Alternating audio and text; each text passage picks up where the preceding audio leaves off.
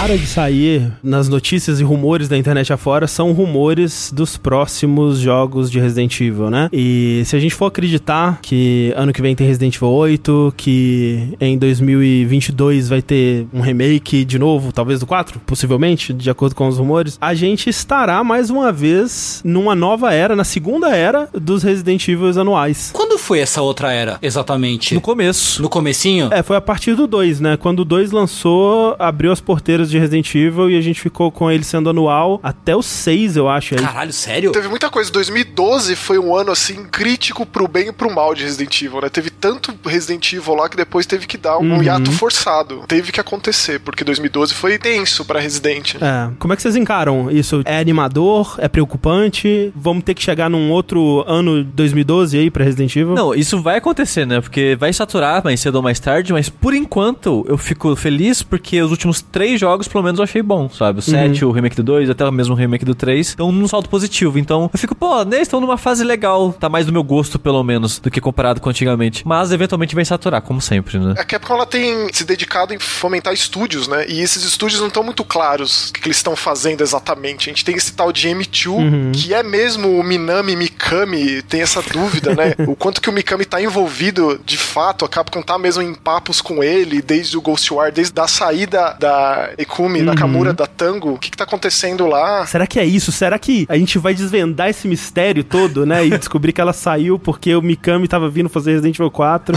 É tudo muito bizarro. Então, tem essa M2 também cuidando disso. Tem aquela outra produtora de um ex-SNK, o Mitsu Kodama, é, K2, se eu não me engano. É, K2, sim. Que também tá aí organizando, ele assina na produção. E aí tem todo o time do Masashita Kawata, né? Que é o, o produtor já de longa data, o mais longevo aí da série e tal, o famoso ousado de Resident Evil.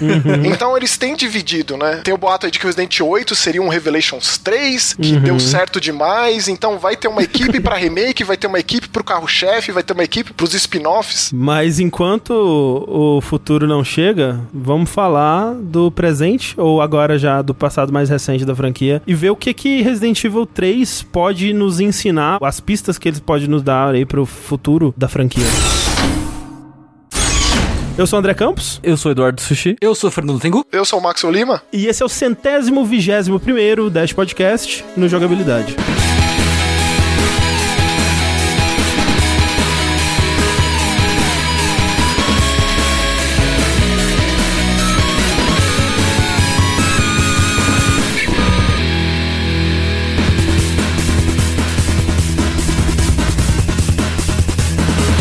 Bem-vindos então a esse novo episódio do Dash Podcast. Estamos aqui, como vocês podem ver, com um convidado inédito aqui na, na jogabilidade, né? A gente que tá sempre aí repetindo os mesmos convidados. Estamos trazendo aqui Maxon Lima pra nossa casa aqui de forma, como se diz? Remota. Remota. De forma remota, de forma apenas figurativa, é claro, afinal de contas, né? Estamos cada um em seus devidos cantos aqui. Nas devidas clausuras. Exatamente. Maxon, seja muito bem-vindo aqui ao Jogabilidade. Pra quem não te conhece aí pela internet, onde que as pessoas podem achar o seu trabalho, onde que as pessoas podem te encontrar? Obrigado pelo convite. Vai ser um prazer falar de Resident, uma franquia que eu tenho um lugar tão querido e tão peludo do coração.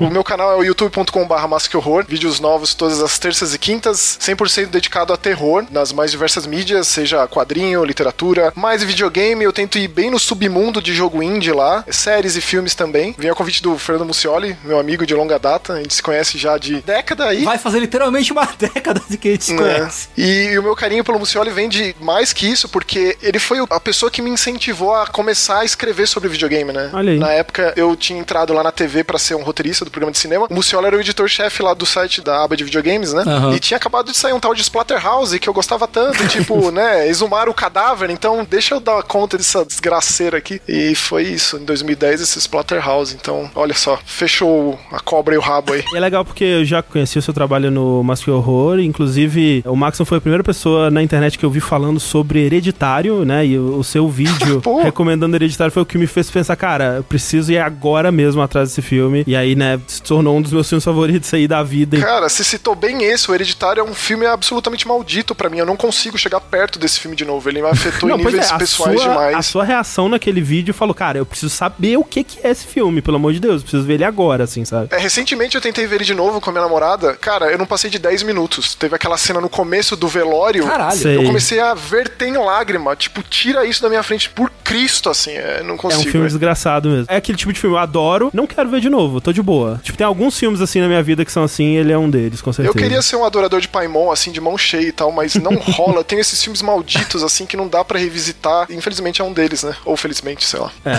mas enfim. Então sigam o Max nas redes também, tem os links aqui todos no post. E vamos lá falar sobre Resident Evil 3. Na verdade, antes de falar sobre Resident Evil 3, é, eu queria saber aqui um pouco do histórico de cada um com Resident Evil 3 especificamente, né? Eu sinto que o 1 e o 2, eles são tidos num pedestal um pouco mais sagrado que o 3. Eu sinto que as pessoas, elas, quando vão falar do 3, elas não falam com a mesma reverência que falam sobre o 1 e o 2, assim. E talvez um pouco disso, pra algumas pessoas, tenha sido, talvez já saturação na época, especialmente quando você vai ver de jornalistas lá de fora, né? Talvez pode ter sido também o fato de que a geração do PlayStation 1 já tava acabando e dando espaço pra uma nova e os interesses já estavam mudando. Aqui no Brasil, obviamente, a gente não passou por isso. O que seria a próxima geração só iria ter seu espaço mesmo muito tempo depois. Mas vocês têm essa impressão sobre o 3? Eu tô falando bobagem? Na minha cabeça, na época, quando eu joguei esse jogo, sei lá, em 2000, vamos dizer, eu tinha gostado bastante dele na época, porque, tipo, nossa, a Jill voltou, aí quando você terminava, você liberava aqueles arquivos de outros personagens. Ah, cara, isso era muito legal. E, tipo, eu nem sabia inglês na época, eu tinha um amigo que meio que arranhava e a gente jogava junto, então, tipo, a gente ficava refazendo o jogo um milhão de vezes pra Aham. liberar todos os documentos e tentar traduzir o que aconteceu com cada então, pessoa. Isso é legal porque quando o Resident Evil 3 saiu, eu já era um cidadão da internet, né? E eu já tinha meus amiguinhos de Mirk e tal, a gente conversava sobre animes e dentre outras coisas Resident Evil, né? Todo mundo era muito fã da série na época. Era legal porque quando o Resident Evil 3 saiu, não tinha outras coisas além do 3, né? Era onde a história tava parada ali. Você terminava ele e você ficava especulando sobre os personagens. E, por exemplo, eu lembro que um desses arquivos do final do 3 contava que a Ada tava viva, né? E o caralho, velho, eu amava, né, a cena da morte dela beijando o Leon no final do 2. E eu, meu Deus, ela tá viva, que incrível e tal. E outra coisa também que na minha cabeça me fez achar esse jogo mais impactante que o 1, assim, por exemplo, é o Nemesis, né? Que, querendo ou não, eu acho que ele é um marco dos videogames, assim, na época. Sim. Então, na minha cabeça, ele não é tão mal visto assim. O problema dele é Resident Evil 2. Talvez. Eu né? não diria que ele é mal visto. Eu concordo com o André quando ele diz que ele não é visto com tanta reverência quanto são vistos o primeiro e o segundo, assim. O primeiro porque foi um negócio que, tipo, a galera ficou, que que é isso? Que loucura é essa, né? Que coisa louca é essa que tá acontecendo, né? O cachorro pulando e quebrando a janela, né? Aquela coisa toda, né? E o segundo elevou o que era o primeiro a um outro patamar. Eu mesmo lembro que quando eu joguei o, o 3, né? Eu demorei um pouco pra jogar o 3, não lembro exatamente quando que foi, mas eu demorei um pouquinho. Eu vim de um lugar que, tipo, eu fazia speedruns do 2, assim, um atrás do outro, sabe? Tipo, eu gostava muito de Resident Evil 2, muito, muito mesmo. E aí eu joguei o 3, eu lembro de ter ficado um pouco decepcionado, porque eu não gostava muito do clima de apocalipse dele, assim. Era meio um lance meio a céu aberto, era muito mais ação. Eu acho que teve essa mudança progressiva de medo pra desespero em Resident Evil, né? No 1 você ficava, tipo, apreensivo, tirando os sustos óbvios, né, que aconteciam. Eu lembro que tem uma sala muito icônica pra mim no Resident Evil 1, que acho que todo mundo deve lembrar, que é uma sala em que você entra num quarto e tem duas camas e parece que tem, tipo, o lençol tá cobrindo corpos nas camas, assim. sim, e eu, tipo, sim, um caralho, formato estranho. Isso é muito esquisito, eu tô morrendo de medo disso, sabe? No 2 é um pouco diferente, e no 3 é meio que, tipo, 1 é uma coisa, o 2 é o meu termo, e o 3 é outra coisa, eu sinto. Sei. Que era muito mais ação, muito mais desespero, né? Era um outro tipo de terror, assim. E eu lembro de não ter gostado tanto dessa mudança no espírito dele, por assim dizer, sei lá. E por ele parecer ser mais aberto. Apesar de que faz muito tempo que eu não jogo ele, então eu não sei se hoje em dia eu ainda teria a mesma sensação de que é um jogo mais mundo aberto, né? É, você tem uma certa liberdade. Tem, né? Você pode fazer coisas fora de ordem. Sim. O esquema meio Resident Evil 1, enquanto o 2 era mais né, Sim. linear nesse O aspecto. que eu dou mais valor hoje em dia. Não dei tanto valor a isso na época, mas hoje em dia, essa lance dele ser mais aberto, eu dou um pouco mais de valor. Em algumas situações, né? Mas eu lembro que na época eu não gostei tanto por causa disso. Quem consumiu Resident Evil 3 em 99, sei lá, eu tenho muito vívido na minha memória que 99 foi um ano sobrecarregado em todos os aspectos, né? A gente tava sendo bombardeado por tudo que é mais revolucionário e incrível em todas as mídias. Você pega 99 no cinema, assim, é um negócio de outro planeta os filmes. Então, Bruxa de Blair já tava estarrecendo o planeta Terra na época, enquanto a gente tinha o Resident 3 e tinha também um tal de Code Verônica num console novo, com aquelas imagens nas revistas maravilhosas que quebrava o vidro e cada pedaço do vidro os personagens tinham um dedo, mexiam a boca e tinham fios de cabelo sobressalentes e tal. E tava por vir um Resident em primeira pessoa, então eu era um mancebo de 14 anos de idade na época e já tava me sentindo sobrecarregado de informações e eu achava isso absolutamente maravilhoso. E quando veio o 3, com a Jill protagonista, porém uma só protagonista. A gente já ficou mal acostumado com os dois discos lá e com os dois personagens, né? Do primeiro e do segundo. O marketing dos Estados Unidos fez a melhor das escolhas em colocar o Nemesis no título, tirar o Last Escape do Biohazard e vender um jogo em cima do seu monstro principal, porque Resident Evil é sobre seus monstros cada vez mais. O 2 marcou o William Birkin, o Tyrant. O Tyrant era mais que o Wesker no primeiro, né? Os criaturas É. e tal. Então foi uma escolha muito acertada. E a gente não estava acostumado a essa ideia, por mais que a Jill não seja de forma nenhuma a protagonista indefesa, de um monstro praticamente invencível, que aparecia em momentos-chave. O Resident 3 ainda consegue ter características próprias, que aí é bom já dizer, já pontuar, porque pesa nesse momento de agora, com esse jogo de agora, porque falta, como os live selections, né? Aquelas imagens, aquelas batidas do coração que você tinha que escolher ou entrar na delegacia ou enfrentar o monstro, por exemplo. É, ou então até mesmo os itens aleatórios de cenário, que também era uma coisa que, na minha cabeça, de um moleque que decorava aqueles mapas e desenhava no caderno onde tava, e aí de repente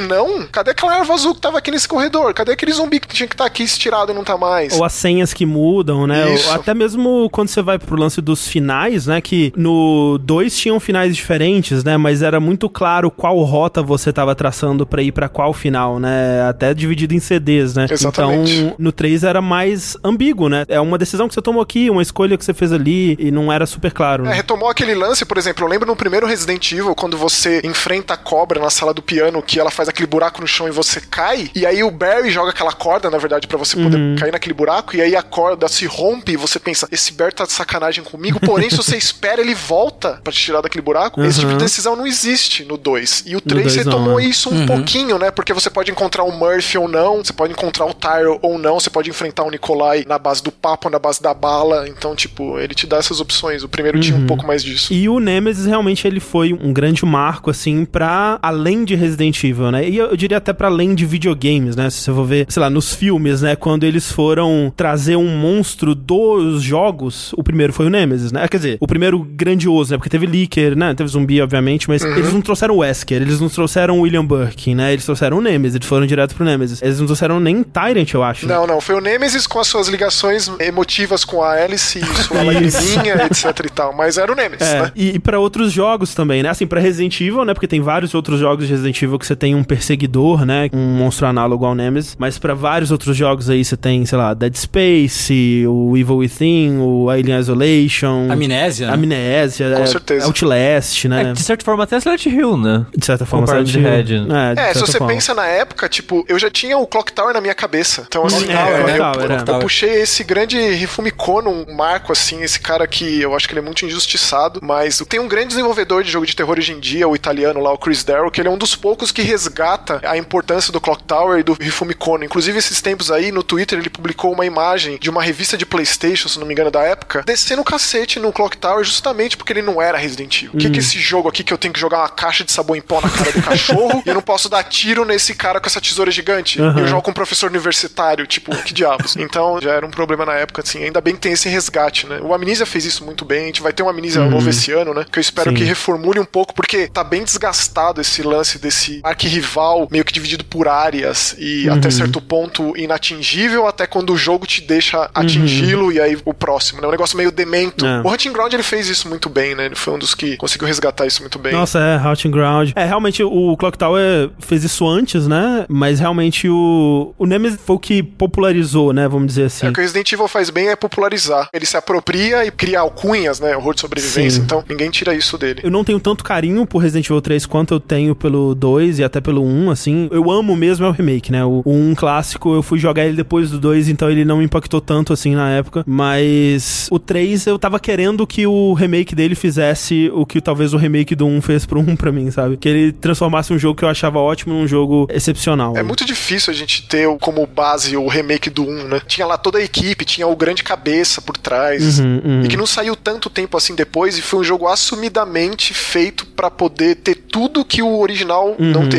Então aqui eu coloquei todas as minhas ideias na íntegra, basicamente. Então ele foi assim a melhor versão possível Sim. de um projeto dos sonhos. Então é um pouco desonesto a gente fazer isso. E esse Resident 3 ele vem com um fardo duplo, né? Que é lidar com o jogo de 99 e também com o sucesso, que foi um baita sucesso do Resident 2 ano passado. E acaba combatendo nessa ideia de reimaginação, reimaginação, reimaginação. E não necessariamente um remake. É, e essa batida de tecla deles na reimaginação, pra mim, foi fazer muito mais sentido agora com o remake do 3, né? Porque quando saiu o remake do 2, a reimaginação do 2, eu pensei, não, é um remake. É um jogo que ele tem muita reverência pelo material original, ele tá recriando muitos desses momentos, dos sentimentos, do que o original fez. Óbvio, ele tá acrescentando coisas novas, ele tá mudando muitas coisas, mas eu consigo sentir o, a alma, né, de Resident Evil 2 ali, eu Uhum. consigo ver as intenções por trás das mudanças e do que eles estão mantendo e não mantendo. E é isso que o, o Maxon falou, de trazer pro jogo o que não foi possível de ser feito na época, né? A gente tá vendo muitos remakes atuais que estão indo muito com essa ideia. O do Final Fantasy VII é um grande exemplo, né? É um jogo que foi claramente limitado pelo que era possível tecnologicamente na época e agora eles estão tentando realizar as ambições originais, né? Com essa primeira parte do remake e imagino que com as outras também. O 2 eu senti um pouco disso, né? Eles expandiram muita coisa do que o 2 tentava fazer, eles trouxeram de volta coisas que a franquia tinha perdido ao longo dos anos. Quando a gente conversava sobre o que a gente esperava do 3, a gente esperava algo nessa mesma pegada, né? Então o 3, ele é meio paradoxal porque ele começou como um projeto de um jogo menor, né? Enquanto o Code Verônica, que seria a próxima grande sequência, não vinha. Ele tava ali pra preencher um espaço. Ele era quase um jogo indie, né? São muito boas as histórias desse período, porque Resident Evil ele passou a ter uma importância narrativa depois que o Yoshiki Akamoto trouxe o Nobuo Sugimura pra Capcom, né? Eles fundaram ali aquele braço da flagship especializado em roteiro, mas o, o Sugimura, que é falecido e faz muita falta, um roteirista como ele, assim, conciso, assim, que consegue ver a coisa ampla, ele tava ocupado com o Code Verônica e ele não pôde ajudar no 3. Ele tava ocupado com muitas outras coisas. Ele escreveu Dino Crisis, Onimusha e tal. Na época era uma loucura a galera fazer tantos projetos, né? Tinha muita coisa rolando de Resident Evil em 99. Teve uma entrevista, inclusive, no Resident Evil Database, deixa um beijo pra Monique aqui. Beijo, Monique. Com o diretor do Resident Evil 3 lá da época, que ele conta coisas incríveis que ele tinha planejado, ele tinha programado uma mecânica de jogo pra você bater tábua nas paredes. Você basicamente ficava enclausurado, você se via como um civil de Raccoon City e tentando se manter vivo. Então, talvez foi passado um pouco pro Outbreak essa proposta e tal,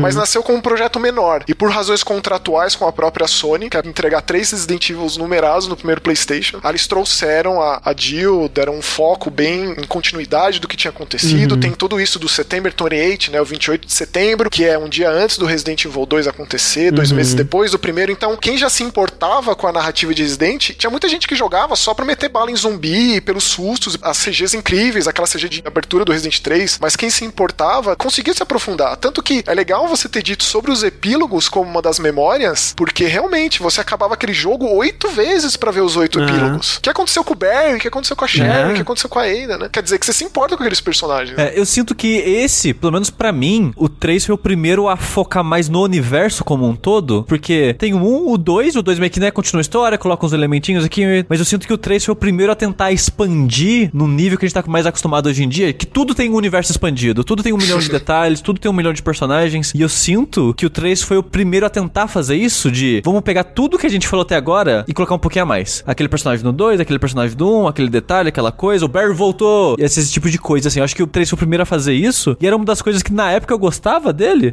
porque, tipo, ele não tinha tanto fator replay assim comparado com o 2, né? Por causa das ordens, esse tipo de coisa. Aí ele colocou coisa aleatória, né? Tipo, os inimigos que mudam, colocou, né, os puzzles que são diferentes, finais diferentes, e eu acho que pra tentar incentivar a pessoa a ficar rejogando o jogo que era um pouco mais curto que o 2, colocaram os epílogos também, sabe? Então eu acho que pra tentar compensar o tempo de produção que eles tiveram, eles colocaram história, que eu acho que colocar a história é mais rápido do que desenvolver uma área nova e mais coisas. E tem o modo mercenários também, que eu acho que acabou Ah, é, virando sim, um marco sim. da série, né? Sim, pra com eles. certeza. É que já veio do DualShock do 2, né? Na verdade, É, esse lance de modo Battle Mode existe desde o Resident 1 do Sega Saturn, né? O Resident 1 do Sega Saturn é todo cheio de aresta, é bem pior do que o de PlayStation 1, tecnicamente falando, saiu depois, então o que, que a gente vai fazer? Um Tyrant dourado aqui, tira os Hunters, bota um bicho barata bizarro nas caves e um Battle Mode. Mas isso é legal porque se a gente parar pra pensar, eu acho que é o final mais impressionante da franquia o do 3. Ah, é. É. Né? É corajoso, né? Não, até a luta final mesmo. Eu, eu acho ela muito legal até hoje, quando eu paro pra pensar o sentimento dela, quando as coisas estão acontecendo, você tendo que explodir o chefe com um canhão, e depois a cutscene final dela, né, atirando Naquele nele. cemitério de outras criaturas, né? É, Sim. ele se alimenta de um Tyrant, né? E ela fala, né, a frase célebre, né? You want stars, I'll give you stars. E mete bala nele.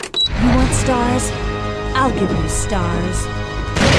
É muito icônico. Eu acho muito icônico esse final, assim, é um que eu lembro com muito carinho. É. Ele é paradoxal porque ele tem menos conteúdo do que o 2, vamos dizer, mas ele, o sentimento dele é de que ele é mais expansivo, né? Por ele se passar numa cidade, por ele ter essa abertura maior, por ele ter um- uma jogabilidade menos linear em alguns momentos. Os próprios cenários, né? Ele cobre muito mais ambientes, né? Tem o ambiente da cidade, aí tem a, a delegacia que é reutilizado, mas, né, né, tá lá ainda. Aí você tem Clock Tower, você tem o parque, você tem a fábrica, né? E tudo. E todos esses são muito diferentes. Se você for pensar na gama de ambientes do 2 ou mesmo na gama de ambientes do 1, um, ele é um jogo que ele parece, ao mesmo tempo, menos ambicioso e mais ambicioso, Pois né? é. Era justamente o que eu ia comentar aqui, tipo, à primeira vista ele parece menos ambicioso porque tem menos personagens, parece ter menos variáveis e tal, mas quando você olha a fundo nele, ele é bem mais ambicioso do que o 2, assim. Especialmente, eu acho que justamente o que mais me marca nesse aspecto não é nem a, a aleatoriedade de alguns eventos e tudo mais, mas isso que o Maxon falou do sistema lá das escolhas, né? Live Selection. Das live selections, né? Que fica tudo negativado a imagem. Você fala, ah, eu tô no restaurante, eu vou descer pro porão ou eu vou me esconder na cozinha? Vou entrar na delegacia ou vou enfrentar o monstro? E cada escolha que você fazia tinha uma repercussão X. Você tinha recompensa, seja recompensa material, né? Em forma de narrativa, né? Em forma de eventos diferentes.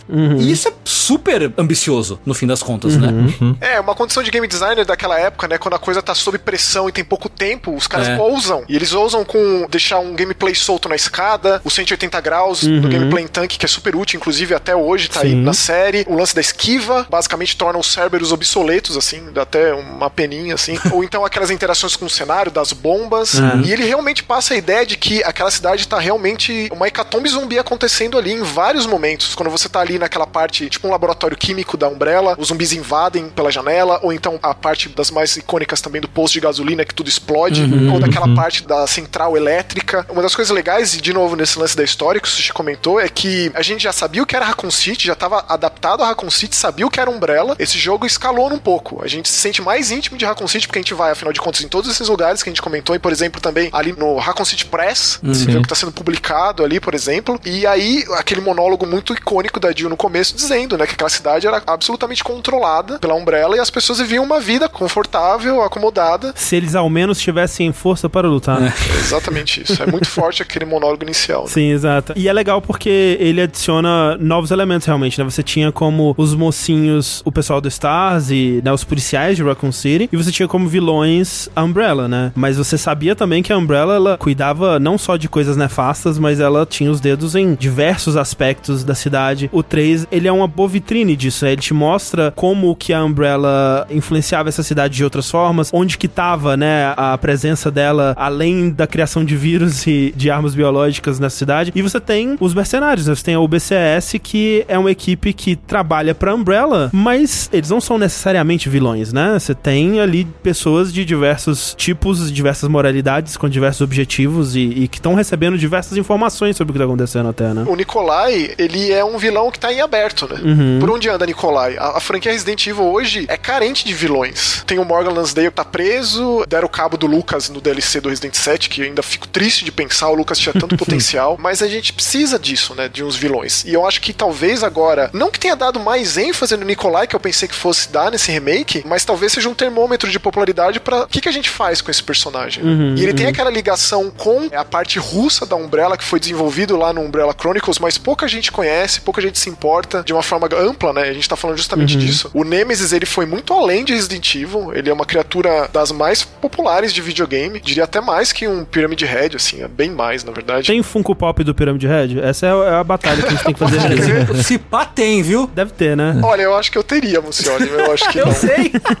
Do Nemesis eu tenho, então é, pois é. é um bom termômetro. Então, assim, o Nikolai, na primeira cutscene que ele aparece, já vê que o sujeito é muito mal intencionado, enquanto que o Carlos é o oposto, é o bonzinho que não sabe nada e merece uns tapas na cara de vez em quando mesmo. Eu né? não lembrava que o Carlos, inclusive, ele era tão descarado dando em cima da Jill desde o original, assim, porque no remake é bastante, né? Quando eles escapam do restaurante, eu acho, né? Que a Jill fala, ah, posso te perguntar uma coisa? Aí ele fala, ah, pode sim, é, eu já sei que você vai perguntar, você vai me pedir pra sair. All the Foxy Ladies é, say the same thing, bagulho assim, tipo, nossa, cara, que loucura, que absurdo. E com aquele sotaque diamante latino, É, aquele é. sotaque dele. Ele me manda um mundo sem Carlos, cara. É, é triste. Mas aí, assim, o que eu tava querendo dizer com isso, do 3 ser muito ambicioso nas suas ideias, é que Tinha aí também uma grande possibilidade de expandir nessa ambição com o remake, né? E quando a gente falava, ok, baseado no que eles fizeram com o 2, né? O que que eles podem fazer com um remake do 3? Isso antes de anunciarem que ele sairia então pouco tempo depois, né? Quando a gente achava que talvez ele tivesse o mesmo tempo de desenvolvimento, um tempo mais parecido com o do 2, né? Ele estava em desenvolvimento desde 2017, mas ainda assim foi menos tempo do que o, o 2 teve, né? Eu ficava pensando num jogo com um mundo mais aberto, né? Onde eles realizassem a ambição da cidade, né? De Raccoon City como um lugar mais aberto para ser explorado. Obviamente não um mundo aberto, né? Onde você vai poder ir para todos os lugares e entrar em todos os prédios, nada É, desse não, tipo. não um Skyrim da vida, um GTA, ou É. não nessa escala. Nem mesmo um Silent Hill, sabe? Ah, sim. Uhum. Poderia ser o tipo que é o começo do remake mesmo, só que um pouquinho maior ou que durasse um pouco mais, né? Uhum. O Evil Within 2 fez uma coisa bem feita nesse aspecto, assim, ele conseguiu dar uma Uhum. liberdade com as suas amarras, porque eu acho que muita liberdade, especialmente nesse tipo de terror, você tolhe muito parte do desenvolvedor o susto em si. Eu sou um grande defensor da câmera fixa, de gameplay em tanque, porque eu acho que aí, por parte do idealizador, tem muito controle do medo de Sim, quem sim. joga. Isso é uma coisa que se perde cada vez mais. A Capcom, ela vendeu o jogo talvez de formas meio tortas, assim, e uma delas é que no primeiro trailer do Resident 3, a gente vai falar todo o lance da TGS do ano passado, com o Project Uhum. Resistance e tal, mas logo depois que teve aquele vídeo de anúncio do Resident 3 no, no State of Play, né? Uhum. Teve o Masashika Kawata com o Peter Fabiano, os dois produtores Uhum. desse jogo, apresentando um pouco mais. E nesse apresentar um pouco mais, tem a Jill saindo de uma, que a gente depois sabe que é uma estação de metrô em Raccoon City, e aí uns civis correndo pelas ruas. Sim. O Resident 3 também flertava com essa ideia. Vez ou outra a gente via uns, uns civis sendo mortos, comidos pelo zumbi, a gente ouvia o grito de desespero pouco antes de ser morto pelos zumbis, ou então um agente da UBCS correndo e atirando, tinha isso. Ou até o lance do Dario, né? No comecinho, mas passa essa ideia de que a Jill tá trabalhando com outros civis, né? E tentando ajudar ali, fazer a parte dela. Isso, e aí quando a gente vê aquele vagão ali com um espaço específico pra pessoas, dá pra ver pela janelinha umas pessoas ali, dá a entender que talvez a gente tenha algum tipo de controle além de cutscenes, de depender tanto assim de cutscenes, né? De um controle mesmo de jogo, a gente poder ter uma mão ativa ali na vida daquelas pessoas. É, a Jill, por mais que ela queira é, escapar dali, ela também, afinal de contas, ela só faz esse elo com os agentes da OBCS por conta disso. Estão aqui quando o Mikhail fala pra ela, eu tô aqui pra salvar civis. Ela falou, beleza, então eu vou ajudar vocês, mas vocês são o inimigo. Tudo isso aqui é culpa de vocês. E é legal a Jill deixar isso em pauta, mas de novo foi só um flerte, né? De novo foi só assim, fumaça, infelizmente. É, eu acho que uma das coisas que mais me decepcionou quando fui jogar o 3 foi a expectativa que eu criei dele, né? Ok, se eles fizessem com o 2, o que eles podem fazer com o 3? E pensando em como o 3 era, eu cheguei à mesma conclusão que o Tengu, de que ele era muito ambicioso pra época dele. E se o remake fosse tentar realizar essas ambições, ele vai ser muito foda. Só que, né, algumas decisões que eles fizeram foi meio que contra o que era antigamente, né? Aí essa acabou sendo minha Sim. maior decepção, né? Se eu não tivesse criado essa expectativa, ou até mesmo conhecendo né, o material original, talvez não me incomodasse tanto assim, né? O problema é que eu já esperava, É, tipo, né? em nossa defesa, não vou dizer que todo mundo, mas acho que muita gente que, conhecendo ou não Resident Evil 3 original, quando jogou o 2, já automaticamente esperava alguma coisa grandiosa do 3. Eu acho que a, a Capcom, quando lançou o 2, a gente comentou isso nos nossos vídeos de considerações de jogos do ano de 2019, que o Resident Evil 2, ele redefiniu o benchmark, né, o padrão de qualidade do que deveria ser um remake de uma obra clássica.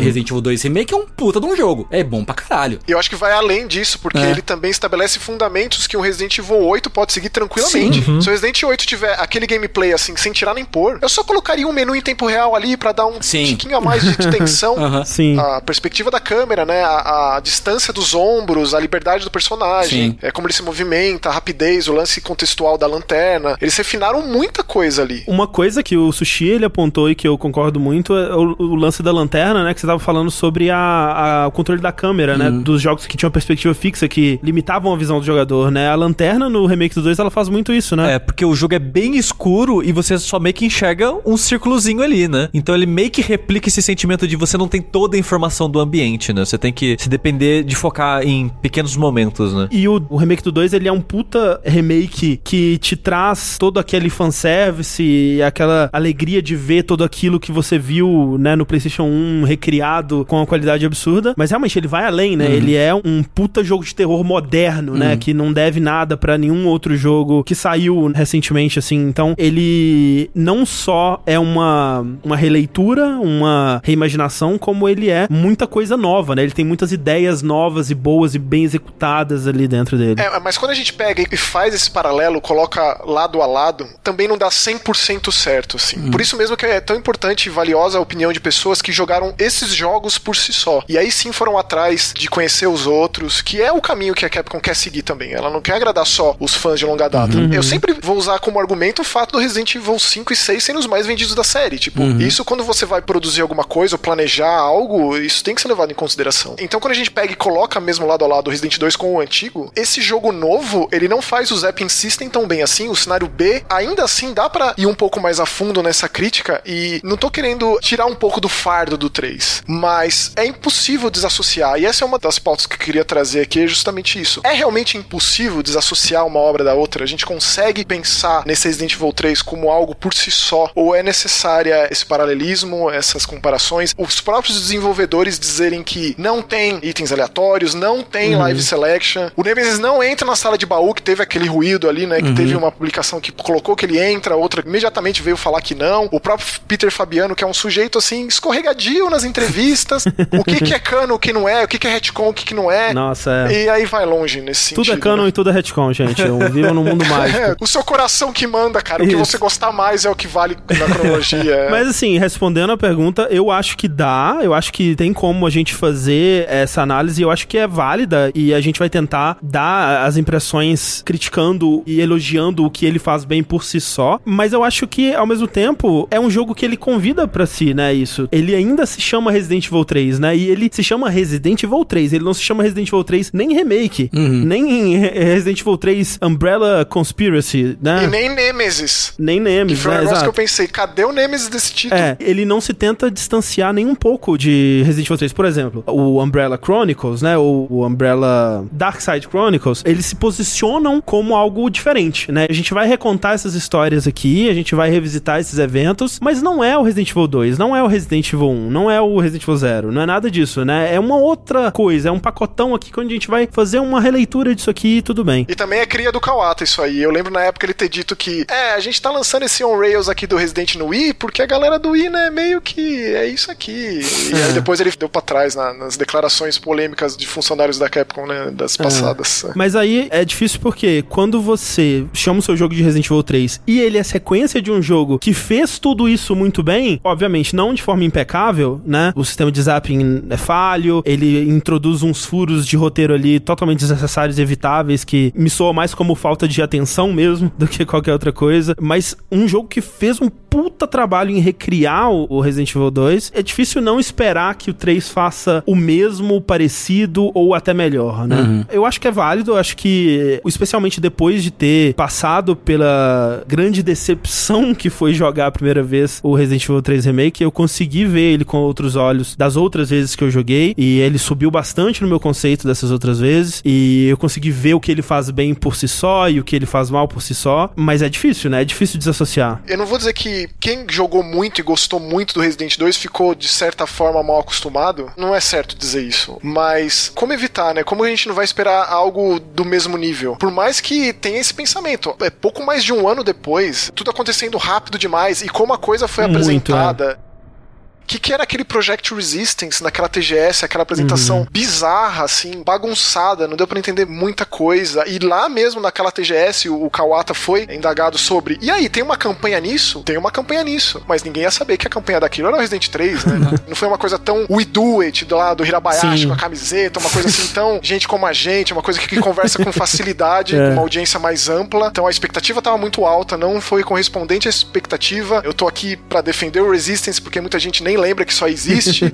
Mas, o Maxon, uma coisa que você falou aí do anúncio do Resistance, eu lembro que na época muitos fãs e outras pessoas, não sei se fãs ou não, falaram: pô, olha aí a Capcom voltando pra sugar essa a coitada da vaca do Resident Evil, não aguenta ficar um minuto sem lançar um jogo bucha, é Umbrella Core de novo, Operation Raccoon City, tudo de novo, que inferno. Eu tava assim, gente, relaxa, cara. Tipo, a Capcom tá vindo aí de, sabe, pelo menos uns três anos onde ela só tá acertando, cara. Resident Evil 7 eu acho final cagado, mas um jogo incrível, na sua maioria. É, Jogaço. Monster Hunter, Mega Man, Uhum. Devil May Cry. Devil May Cry, o Resident Evil 2, eu, porra, dá uma, né? Um voto de confiança, Dá um né? voto de confiança na Capcom. E mesmo se esse for um jogo bucha, calma, tá tudo bem. Ela vai lançar um jogo bucha, ano que vem ela lança o outro Resident Evil, o próximo, sei lá. O lançamento do 3, ele foi bom em certo aspecto pra balancear um pouco as expectativas, que eu acho que vem também do histórico da Capcom, que ela tava num crescente muito grande. Cada jogo da Capcom era melhor que o anterior, né? E, meu Deus, o que que ela vai fazer com Resident Evil 3? E a expectativa tá lá no talo, meu Deus. Ah, ok. Vamos voltar um pouquinho mais pra realidade. Ela vai querer transformar essa série talvez numa franquia anual. Ok, significa que nem todo jogo vai poder ser tão inovador e diferente e, e tudo mais quanto a gente tava querendo, esperando que fosse baseado no 2, né? Especialmente quando você começa a ver mais sobre como foi o desenvolvimento, né? Ele é um jogo que teve menos tempo, né? E foi desenvolvido por múltiplos estúdios, né? E talvez estúdios que não sejam tão experientes assim. Ou familiarizados com a série, tá, né? É, só pra explicar pra quem não tá por dentro do que aconteceu com o desenvolvimento, e especialmente pra quem viu o nosso vídeo onde eu falei merda, eu falei que o, a M2 tinha sido o estúdio principal, não foi. Foi a K2. Foi suporte, né? Foi suporte. Eu tava checando os créditos do jogo, né? Pra ver exatamente como que dá ali a proporção de pessoas, onde que tá a maior parte da galera criativa, onde que tá a maior parte de programação e de game design, arte e tal. E né, assim, o jogo ele tá em desenvolvimento desde por volta de 2017, foi desenvolvido por vários estúdios, assim, você tem a Capcom como o estúdio principal que tá supervisionando tudo ainda. Você tem essa Redworks, que é um estúdio do Kyohiko Sakata, que é um veterano da franquia Resident Evil também, e ex-Platinum. Você tem a M2, que é o, o estúdio que a gente tava comentando antes, que é do Tatsuya Minami, e o outro M aí talvez seja de Mikami, mas Fica aí. fica aí o, o mistério Nunca saberemos. né? O Minami, ele já trabalhou principalmente em jogos menores, spin-offs da série, na época que ele era Capcom. Você tem a K2, que é uma subsidiária da Capcom hoje em dia, mas é a mesma empresa aí que fez Tenchus no passado e portes de Tenchus e outros jogos aí. E a SNK, né? É. O cabeça da K2 é um grande cara da SNK. Isso. Mitsu Kodama. E por fim, a gente tem a Neobards, né? Que é um estúdio taiwanês que trabalhou nos portes do remake do Resident Evil Zero para os consoles modernos aí, que trabalhou dessa vez no substituto do modo Mercenários, né? O, o mais próximo de um modo semelhante ao Mercenários que eles trouxeram, que foi o Resistance, que foi a primeira coisa que foi anunciada, na verdade, de Resident Evil 3, né? Naquela TGS. A Capcom é famosa por abraçar as tendências de mercado Uhum. com o seu Resident Evil. O Resident Evil é o laboratório nesse sentido, né? O Resident Evil 5, por mais que seja muito bem sucedido, ele vem de uma base instalada de consoles absurda na época, né? Vendeu muito, muito. Uhum. É o segundo jogo mais vendido da Capcom. Acho que só o Monster Hunter World passou, alguma Isso, coisa isso. assim. É uma loucura o negócio. Ele era pra ser uma coisa, eu acho que muita gente que é fã de Resident lembra muito bem o trailer de anúncio de Resident 5 e o que virou no final das contas com a Sheva e toda a influência de Gears of War, né? A influência às avessas Uhum. Pode do Resident crer, 4 sim. e tal. Uhum. E aí vem com o sucesso estrondoso do Dead by Daylight. A Capcom viu aí uma possibilidade de encaixar Resident Evil e eu acho que eles foram muito bem sucedidos. Já faz o que? Mês aí que saiu, que eu tenho jogado diariamente, ou quase, por conta de outro multiplayer assimétrico, que é o Predator, o Predador. Eu sou um cara completamente single player, mas me descobri um apaixonado por jogo assimétrico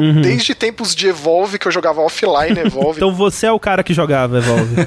offline. Sempre joguei sozinho, mas joguei bastante. Eu via muito potencial naquilo. E eu joguei dezenas e dezenas e dezenas de horas do jogo do Jason, com todos os seus problemas, eu me divertia muito. É uma coisa que a gente tava conversando antes de começar a gravação. Se o Resistance estivesse na tela de press start do Resident 3, não como algo à parte, um download separado, como seria isso? Assim, na minha percepção, tem gente que nem sabe que o Resistance é parte do Resident 3. Que nem Sim. sabe que comprou esse jogo também. Eu acho que se ele tivesse parte ali no menu, ele teria sido pelo menos mais falado, né? Acho que os reviews teriam pelo menos citado ele de alguma forma, porque o que eu vejo em relação ao Resistance é apatia, não é nem críticas ou desgosto, é indiferença mesmo, É. assim, tipo, eu não vejo quase ninguém falando quando você falou que tava jogando ele, eu acho que é a primeira pessoa que eu conheço que tá jogando e uma opinião positiva, né? Tô esperando pelo Nikolai, porque eles liberaram o roadmap, né, que é bem característico de jogo multiplayer com pernas longas, eu espero. Teve a Jill em abril, o Nikolai vem como vilão. Já montei na minha cabeça um Wesker com a mansão Spencer de cenário controlando um T-002, por que não? Quem joga e quem tá lá hoje em dia, hoje em dia, né, parece que o jogo já foi lançado há anos, mas eu nunca me comunico, eu silencio todo mundo e ainda assim os sobreviventes que precisa ter um trabalho em equipe, senão não adianta, não dá pra você trabalhar sozinho. Quem tá lá hoje sabe o papel. O cara que escolhe a Becca sabe que vai atirar, o cara que escolhe o Tyrone sabe sabe que vai usar marreta, tem as suas funções e exerce essa função de uma maneira que funciona em grupo. E um bom vilão vai realmente dar muita dor de cabeça. Poucas são as vezes que eu me vejo xingando a televisão e não rolou o Rage Kit ainda.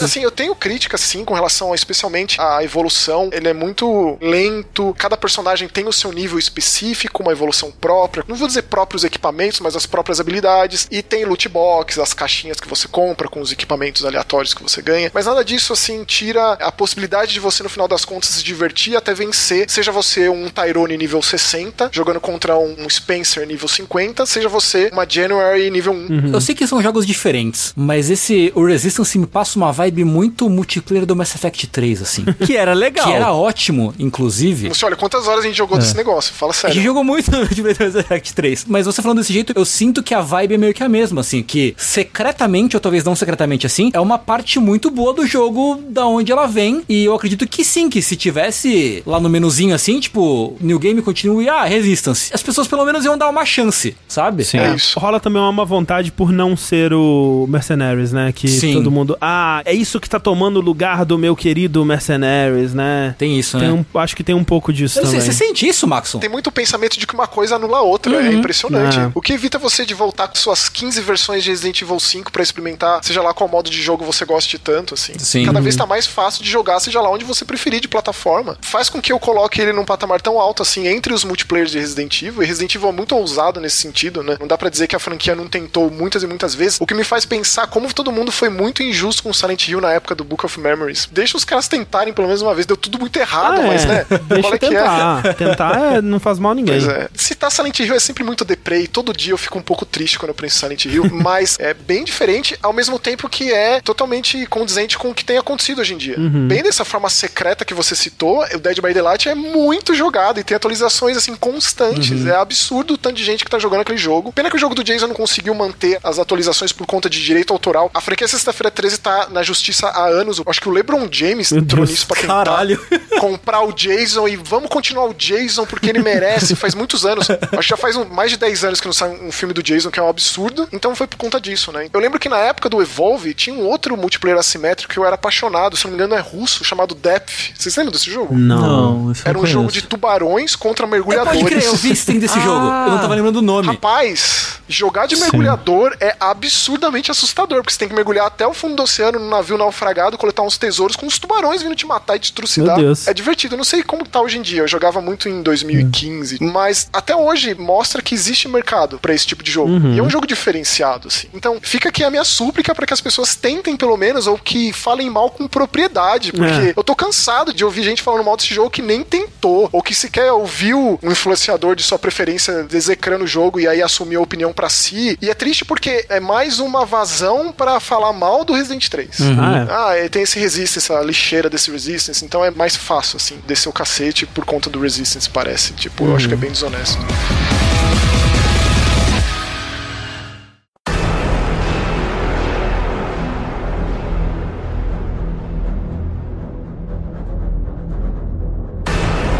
Aqui rapidamente um resumo dos eventos que levam a Resident Evil 3. Nós temos a nossa protagonista Jill Valentine, que sobrevive aos eventos da mansão nas Montanhas Arkley no Resident Evil 1. Dependendo do final, né? Diferentes pessoas ali sobrevivem, mas canonicamente quem sobrevive? Todo mundo. Acho né? que é ela, o Barry, é, o Chris, Rebecca, a Rebecca, o Brad. O Wesker tá desaparecido. É. O Brad é o piloto, o fujão, mas que uhum. voltou no final das contas. Quem morreu foram os membros do Bravo Team, que não a Rebecca, uhum. o Enrico o Forrest, essa galera aí. E aí no Resident Evil 2 a gente sabe um pouco do que aconteceu com essa galera quando eles vieram com as notícias, né? Que ninguém acreditou neles. A influência da Umbrella logo apagou, né? As evidências que eles tinham e eles continuaram investigando meio que por conta própria. É, o chefe de polícia comprado, né? O Brian uhum. Irons. Talvez seja o maior crápula da história de Resident Evil, ali de mãos dadas com Alfred Ashford, talvez. O Brian é bem grotesco. Inclusive deram uma expandida no quão grotesco ele é, né? No remake. é, o lance do orfanato lá foi especial. Mas ainda gostaria de ter visto a Sherry sendo vomitada por zumbis ou alguma coisa desse sentido.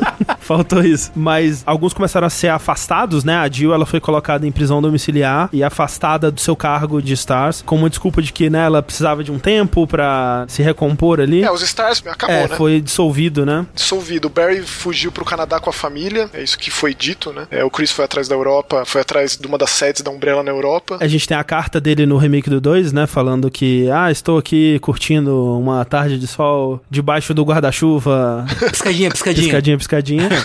o Brad, a gente não sabe muito bem o que acontece com ele entre esse período do 1 e do começo do 3 aí, mas ele. A gente sabe, né? Ele tava stalkeando a Jill, rodeando o prédio dela. Exato, essa é uma teoria boa aí, hein? teoria boa de que o Brad é um puta stalker, porque no começo do 3, a cápsula do Nemesis cai muito perto do prédio da Jill ali, cai tipo na, Na rua da esquina, ali, né? Ali. E imediatamente o Brad sabe. O Brad tá, tá de olho ali, Não, cara. você sai do apartamento ele já tá. Ele tá Jill, chega aqui. É, onde que o Brad tava antes, né? O que, que ele tava fazendo? Fica aí o questionamento. ele usou um telefone público pra poder ligar pra ela, com certeza absoluta. E ele fica mandando pizza pra Jill. A pizza da casa, ele que mandou? É, uma delas, pelo menos, é- ele fala que foi é uma pizza dele e dos rapazes. Alô, polícia. Então, o Resident Evil 3, ele começa com a Jill como uma das últimas sobreviventes dos Stars ainda em Raccoon City, enquanto o bicho começa a pegar ali e o caos começa a reinar. E eu queria dizer que a CG inicial do 3 é boa pra época. De mostrando a cidade ficando no caos. Do 99, né? É, os mercenários é, enfrentando zumbis, o pessoal jogando granada nos zumbis. É. É muito boa, ela remete imediatamente a Robocop 3, só que em vez de zumbis são indigentes, punks, né?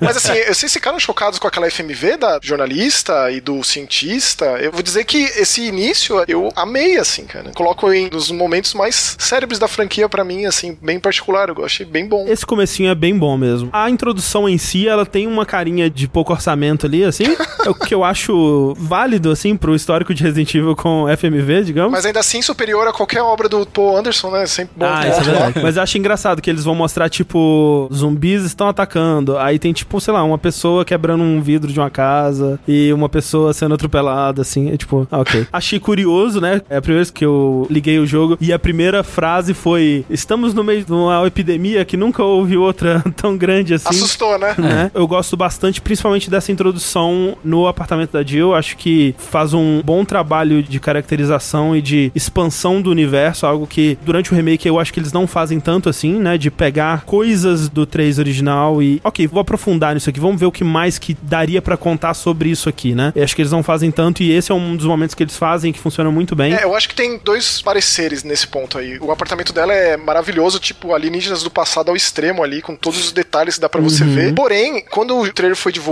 naquele State of Play e tal, a gente já viu a Jill decrépita, né? Ela toda Ah, arrebentada, Uhum. podre, putrefata. E o que que remete imediatamente quando você vê a Jill numa situação daquela é com relação ao que acontece com ela no confronto com o Nemesis, que ela é infectada. Afinal, a Jill é uma sobrevivente do T-Virus. Uhum. Sim. Por isso mesmo que acontece tudo que aconteceu com ela no Resident 5 e tal. Acaba não sendo. Então, me faz concluir que, mais uma vez, a Capcom ela não pensou muito, assim, nas consequências desse marketing. O marketing enganou em alguns momentos ali, né? Tanto em questão de trailers, quanto quando saiu aquele achievement pro Resident Evil 2, né? Com a cartinha que você podia Eu encontrar. achei maravilhoso isso. Achei ótimo, mas ele te dá umas expectativas, assim, especialmente sobre a participação do Kendo na história, que também não foram muito cumpridas, né? Pensando a longo prazo, acabou gerando uma expectativa que acabou sendo uma frustração e dá mais combustível para as pessoas transformarem a internet num esgoto, assim. Uma coisa que esse começo faz bem e que aí essa cutscene da Jill zumbificada contribui muito bem é pra contar um pouco mais do estado emocional, mental da Jill, O né? PTSD dela. É, exato. Ela acha que ela está infectada, né? Porque eles não sabem, né? Como que se transmite esse vírus, né? Ela teve contato com zumbis, ela passou por aquilo tudo, teve contato com sangue e a porra toda assim. Inclusive é muito impressionante que ela não tenha sido infectada de fato, né? E ela tá ao tempo todo esperando a vez dela, né? Será que eu vou virar? Será que a incubação só é mais longa em mim? O que que tá acontecendo? E enquanto isso ela começa a ficar paranoica, ela acha que tem pessoas observando ela e tem, é o Brad.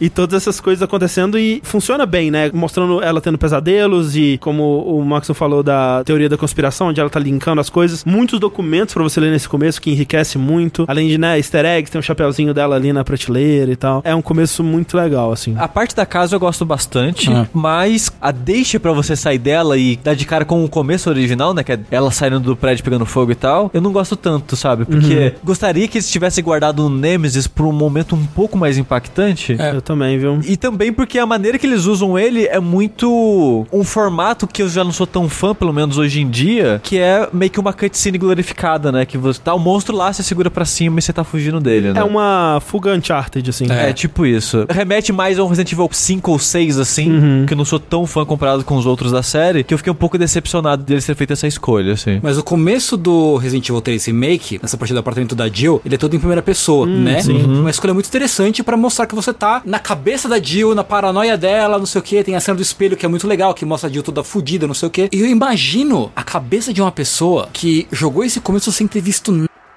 Eu queria estar nessa cabeça, cara. Caralho, vai ser outro Resident Evil em primeira pessoa, que da hora! Eu quero muito saber como vai ser a experiência do Resident Evil 3, que é essa loucura, né, de sobrevivência, mundo aberto, escapar do Nemesis e tal. Em primeira pessoa deve ser muito da hora. Eu fiquei pensando muito isso enquanto eu jogava nessa parte. E eu concordo com o Sushi no lance, na, na unchartedização da narrativa, você meio que banaliza um pouco a experiência, assim. E em comparação com a abertura, né, é triste ficar tecendo comparações dessa forma um pouco, mas... Mas assim, gente, aqui estamos nós, tá ligado? Pois é, a abertura do original de 99, ela é muito. Tipo, é, caralho, começou. Porque a Jill sai voando da, da janela, tipo, ela aterriza, tem zumbi atrás, zumbi na frente, tipo, caralho, e agora? O que eu faço, tá ligado? Você tem que começar no, no primeiro minuto de jogo, você já tá driblando o zumbi, tá tudo fudido, tudo pegando fogo, não sei o que. Você vai, dribla o zumbi, dá o tiro, entra e já tem a cena do maluco lá se fechando na caçamba do caminhão ali e tal. Você já tem a, a noção do que tá acontecendo no, no mundo em termos práticos, sabe? Você tá com a mão na massa sobrevivendo àquele mundo. Enquanto que no remake, primeiro que eles já queimam o Nemesis, plau, Nemesis. E segundo, é o que o Sushi falou, você encontra o Nemesis, a primeira coisa que o jogo faz é banalizar o Nemesis. Porque ele queima o cartucho e dá uma sequência scriptada pra você escapar dele, assim. Eu nem vejo problema no começo ser mais lento e não te jogar de cara É. no perigo e tal. Na verdade, eu acho que eu gosto desses momentos onde eles expandem, né? E te dão um momento pra absorver o mundo, né? Eu gosto disso. Mas realmente, o Nemesis, pra mim, ele não é um mistério pra ninguém a aparência do Nemesis,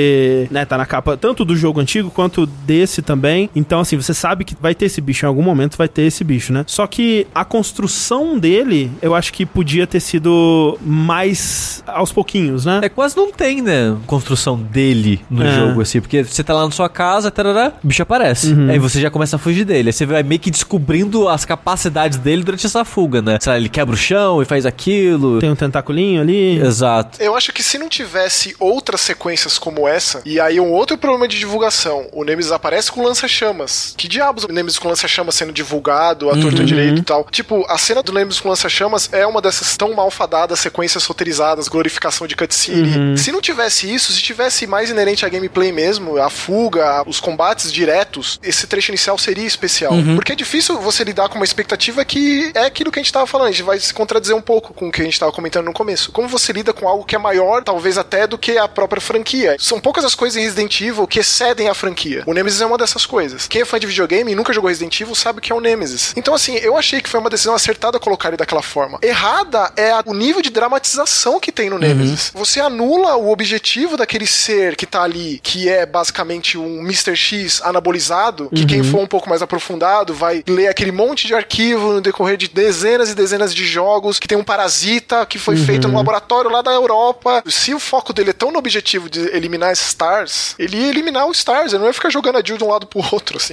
Porque quando ele agarra ela ali naquele apartamento, com aquele troço coberto no rosto, que eu achei aquilo bem assustador e muito legal, e a reação dela é dar tiro no, no rosto dele, ele solta ela e já tenta quebrar, e aí a diferenciação entre Jill, Leon e Claire. Claire, universitária civil, é, Leon, primeiro dia de trabalho, a Jill é muito experiente. Então essa cutscene, ela tem essa eficácia de mostrar o quão experiente ela é, apesar da paranoia. A gente tá dentro da cabeça dela, ela tá sofrendo tudo aquilo, passando por maus bocados, que é aquilo, né? Não tem bagagem de vida suficiente pra te preparar pra isso. Claro. Tipo, a gente tá vivendo um pouco disso, um pouco de Jill nos nossos dias e tal. Mas de qualquer forma, mostrar a eficácia daquela personagem. E a gente tem um- uma segurança no controle dela dali em diante. Ela tá algumas etapas acima. Traduzir isso em gameplay, sendo que é basicamente muito parecido com o outro, é difícil. Então eu acho que esse começo é eficaz nesse sentido também. Eu concordo. Por algum motivo, quando você sai do apartamento, você consegue fugir do Nemesis, ele fica atolado ali no- nos escombros, né? Você sai e você logo encontra o Brad, que te, né, te fala que que a cidade tá indo pro caralho, você vai vendo as coisas pegando fogo. Também tem aquele estranhamento de, cara, como que a Jill não tinha percebido isso, né? Porque realmente não pode ter sido naquele dia só que aquilo tudo começou. Você saindo, você vê a cidade, talvez um dos lugares mais bonitos do jogo, né? Aquela primeira rua que você anda e que dá no fundo pro cinema, assim, né? Com bastante neon e luzes, os posters, é né? muito, muito bonito ali. E você vê a cidade sendo tomada por zumbis, né? Que vão derrubando as coisas ali. E vocês entram no Bar Jack, né? Que é um lugar conhecido do Resident Evil 3 clássico, onde você também encontra o Brad, ele tá lá sendo atacado por um zumbi. E você deixa ele lidar com o zumbi sozinho pra economizar munição. Exatamente. Enquanto você vai mexer na máquina registradora pra pegar mais munição. Isso. exatamente. E por algum motivo, uma decisão aqui também que acaba afetando o Nemesis pra mim, essa decisão deles tentarem meio que redimir o Brad, o que eu acho que o Brad ele já tinha se redimido no 1 mesmo, né? Que ele volta pra te salvar. Porque assim, em ambos os jogos, tanto no 99 quanto nesse, o Brad ele não é um personagem, né? Ele é um, um recurso narrativo ali, né? No 3 original ele serve pra te avisar sobre o Nemesis, né? Ele começa a falar tipo, ô, tem um negócio aí, hein? Ele tá vindo atrás de nós, membros do Stars, hein? Não vou te falar o que é não, mas, né, tem alguma coisa aí. Nesse novo ele tem que usar o boner, né? Que o Nemesis tem. Esse monstro tem um boner por stars. Isso. Tipo, porra. Eventualmente, ele morre para o Nemesis para te mostrar o quão eficiente, mortal e perigoso é esse monstro, o quão hábil ele é e o quão focado em matar os Stars ele é. Nesse, na reimaginação, eles decidiram usar a morte dele como uma forma de redenção, né? Uma forma de mostrar que ele se sacrificou pela Jill e ele acaba sendo mordido por zumbis normais, né? Ele se sacrifica ele segurando a porta pra Jill, ele- é mordido e a Jill escapa. E isso torna o Nemesis ainda menos capaz e perigoso e mortal pra mim, sabe? Porque no fim das contas o Nemesis não conseguiu matar nenhum Stars, cara. Acho que o Nemesis não matou ninguém, velho.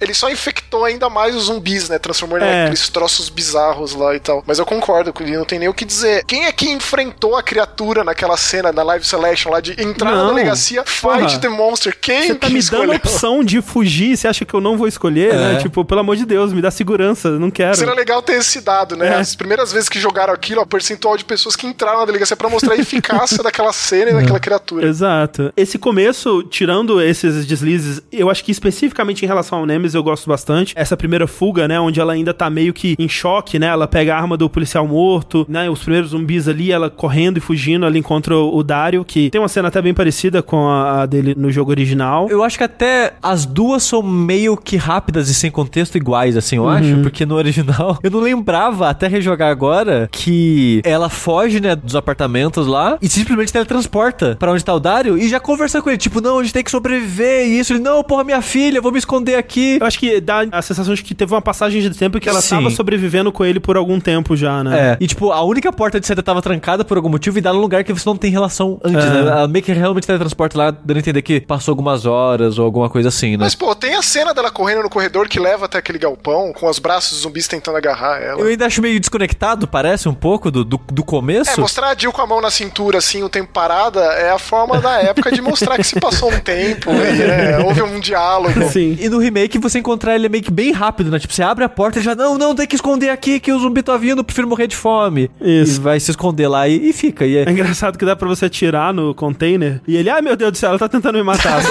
É, inclusive tem conquista pra você falar com ele até ele não ter mais o que falar. Porque no remake você nunca volta nesse lugar. Não. Mas no original você volta e consegue abrir a porta depois, não consegue? Tá aberto com ele morto e tem umas pólvoras É lá. isso, é. isso. Tem um file dele, né, que você fica sabendo mais Também. sobre. É, pode crer. Eu posso falar que eu acho muito engraçado, curioso, sei lá, eu não sei que adjetivo usar. A Jill, ela encontra o cadáver do policial na rua, e, tipo, ah, vou pegar a arma dele. Faz sentido, certo? Aí ela baixa, e, tipo, levanta com várias pochetes Hobby Life, assim. que no original ela pega dos mercenários, né? O último mercenário dá pra ela aqueles bolsinhos todos, não sei o quê. Eu preciso dizer que o fotorrealismo da R-Engine bate de frente com todas essas questões videogameísticas aí. Por Sim, exemplo, sim. quando a gente pega aquelas pedrinhas e coloca naquele puzzle do metrô Uhum. pra ganhar uma granada, faz pensar que talvez a coisa toda tenha que ser um pouco mais é, elaborada, porque isso dá um ruído Aham, na imersão. Eu, quando jogo um jogo desse tipo, eu me fico trancafiado no meu quarto, no escuro, com o melhor headset que eu consigo arrumar, e qualquer tipo de ruído desse sentido, você sai, as coisas Sai se um separam, né? assim. Inclusive, é uma outra questão, que quando o Resident 2 foi anunciado, um dos primeiros trailers, se não me engano, o primeiro, tinha uma cena absolutamente grotesca do Leon levantando a cabeça de um zumbi com a mandíbula dele Sim, aberta. Sim, sim, sim. Eu não vou dizer que isso é uma propaganda enganosa, porque o nível de gore desses jogos é acentuado, porque inclusive foi atenuado no 3 o lance de você desmembrar os zumbis, É, né? o de 3 você... tem menos gore, eu acho. Mas isso não é uma coisa que escalona, não. A parte mais grotesca da R-End, que foi uma coisa que eu até fiquei feliz, porque, olha, pode ser que a gente tenha um Manhunt 3, que é tipo basicamente um Faces da Morte The Game, assim, com os gráficos de hoje, que é beiro inaceitável, mas eu não sei até que ponto realmente isso vai ser possível, viável em videogame, com um dos gráficos mais fotorreais e a violência explícita que conversa e é necessária nesse tipo de jogo. A violência explícita é um fator de Resident. Por Sim, exemplo, sim. vai ter um remake de Resident 4, se o Leon não for o protagonista mais maltratado da história dos videogames, já é um problema, sério. Todo Não, ele, fudido, é, né? as mortes do Leon, pelo amor de Deus. Se não né? tiver um banho de ácido do estômago do bicho e ficar o crânio dele exposto, é um problema sério. Tipo, É o mínimo. Isso de propaganda enganosa, em relação ao demo dos dois jogos, eu acho que eu senti um pouco disso. E, obviamente, a gente tá falando de propaganda enganosa, eu não tô querendo dizer que houve uma malícia ali, uma, uma intenção de enganar e lesar o consumidor, mas os demos, eles passam uma impressão errada do que você vai ter no jogo. E, realmente, no demo 2, você tinha a cena do policial partido ao meio, né? E essa cena da mandíbula e tal, que realmente são as cenas mais gore do 2 inteiro, basicamente. E também no 3 a gente vai falar porque esse momento que eles expõem na demo do 3 é um momento muito diferente do resto do jogo em vários aspectos também. Mas falando desse início ainda, você então segue pro estacionamento, subindo até o, o telhado, você tem o seu segundo confronto com o Nemesis, que é uma cena que eu gosto bastante, assim, do começo dela. Que curiosamente é o mesmo carro do Resident Evil 7? É aquele modelo, né, do carro É, do o que, é o que a gente tem. Coloca ele aí. Isso. Essa cena eu acho muito legal, aquele momento em que ela tá hum, girando a chave, ela olha pra baixo, gira a chave, olha pra frente e o Nemesis tá um pouquinho mais perto, né? Me lembra aquele vídeo, né, da pessoa apagando a luz e o É. vulto vai se aproximando Sim. assim. É muito bem dirigida essa ah, cena. Lights Out. Lights out. isso. E me deu, nossa, me deu um cagaço fudido. Eu fiquei pensando que legal seria se essa fosse a primeira aparição do Nemesis, se a Jill tivesse, sei lá, ela, o Dario e o Brad estão num bar, a cidade ainda não começou a ser invadida, aí eles estão lá, ô, vamos ver esse negócio aqui, vamos fugir dessa cidade e tal, bora. Então a gente se vê amanhã, beleza? Aí a Jill vai pro carro dela, no estacionamento vazio, aquele estacionamento de filme de terror. Aí ela liga a chave assim, olha pra frente, tem um vulto vindo na direção dela assim, ela olha pra baixo, tá mais perto. Ô, meu Deus do céu, socorro! Porque essa cena é muito efetiva pra mim. E aí depois vai pra um momento muito Resident Evil 7, né? Onde ela usa o carro pra bater no Nemesis, que eu gosto também. Eu gosto dessa galhofada do 7, eu acho da hora. E aí apresenta o Carlos, né? Isso, exatamente. Uma questão interessante e também uma das partes mais complicadas desses remakes é justamente a, a reimaginação do personagem, né? Uhum. Todo mundo tava muito apreensivo. Como que vai ser o Leon, como vai ser a Claire, e foram Uhum. muito bem aceitos. Eu acho que a Jill foi, mas a Jill tem um passado de grandes modelos 3D, né? Que É. acabaram muito queridos pelos fãs e é sempre mais É, difícil. e qualquer mudancinha que eles fazem na Jill, o pessoal chora muito, né? Pois é. Eu lembro no- na época do 5 que o pessoal, nossa, meu Deus, o que fizeram com a Jill? E por isso mesmo o Carlos foi um baque tão maior. Eu acho que foi bem proposital colocar a Jill e o Carlos ali lado a lado, porque aí não foi tão impactante assim qualquer tipo de mudança minúcia, menor que seja na Jill, porque o Carlos estava totalmente reformulado e totalmente condizente com a proposta, né? Sim, Se para pra pensar com esse gráfico fotorrealista faz mais sentido. O Nemesis, inclusive eu desabafei muito com o Mucioli na época que o Nemesis foi revelado, que foi bem difícil a princípio, assim, como que você transforma em algo, um gráfico desse, uma aberração daquela. Um- No final das contas eu até acabei abraçando bem o Nemesis, assim, até mais do que eu gostaria em termos de visual. É, nas primeiras fotos ele tava mais estranho. Acho que no jogo funcionou, né? É, eu acho na capa, assim, o zoom na cara dele parado com aqueles dentes de piano, de teclas de piano,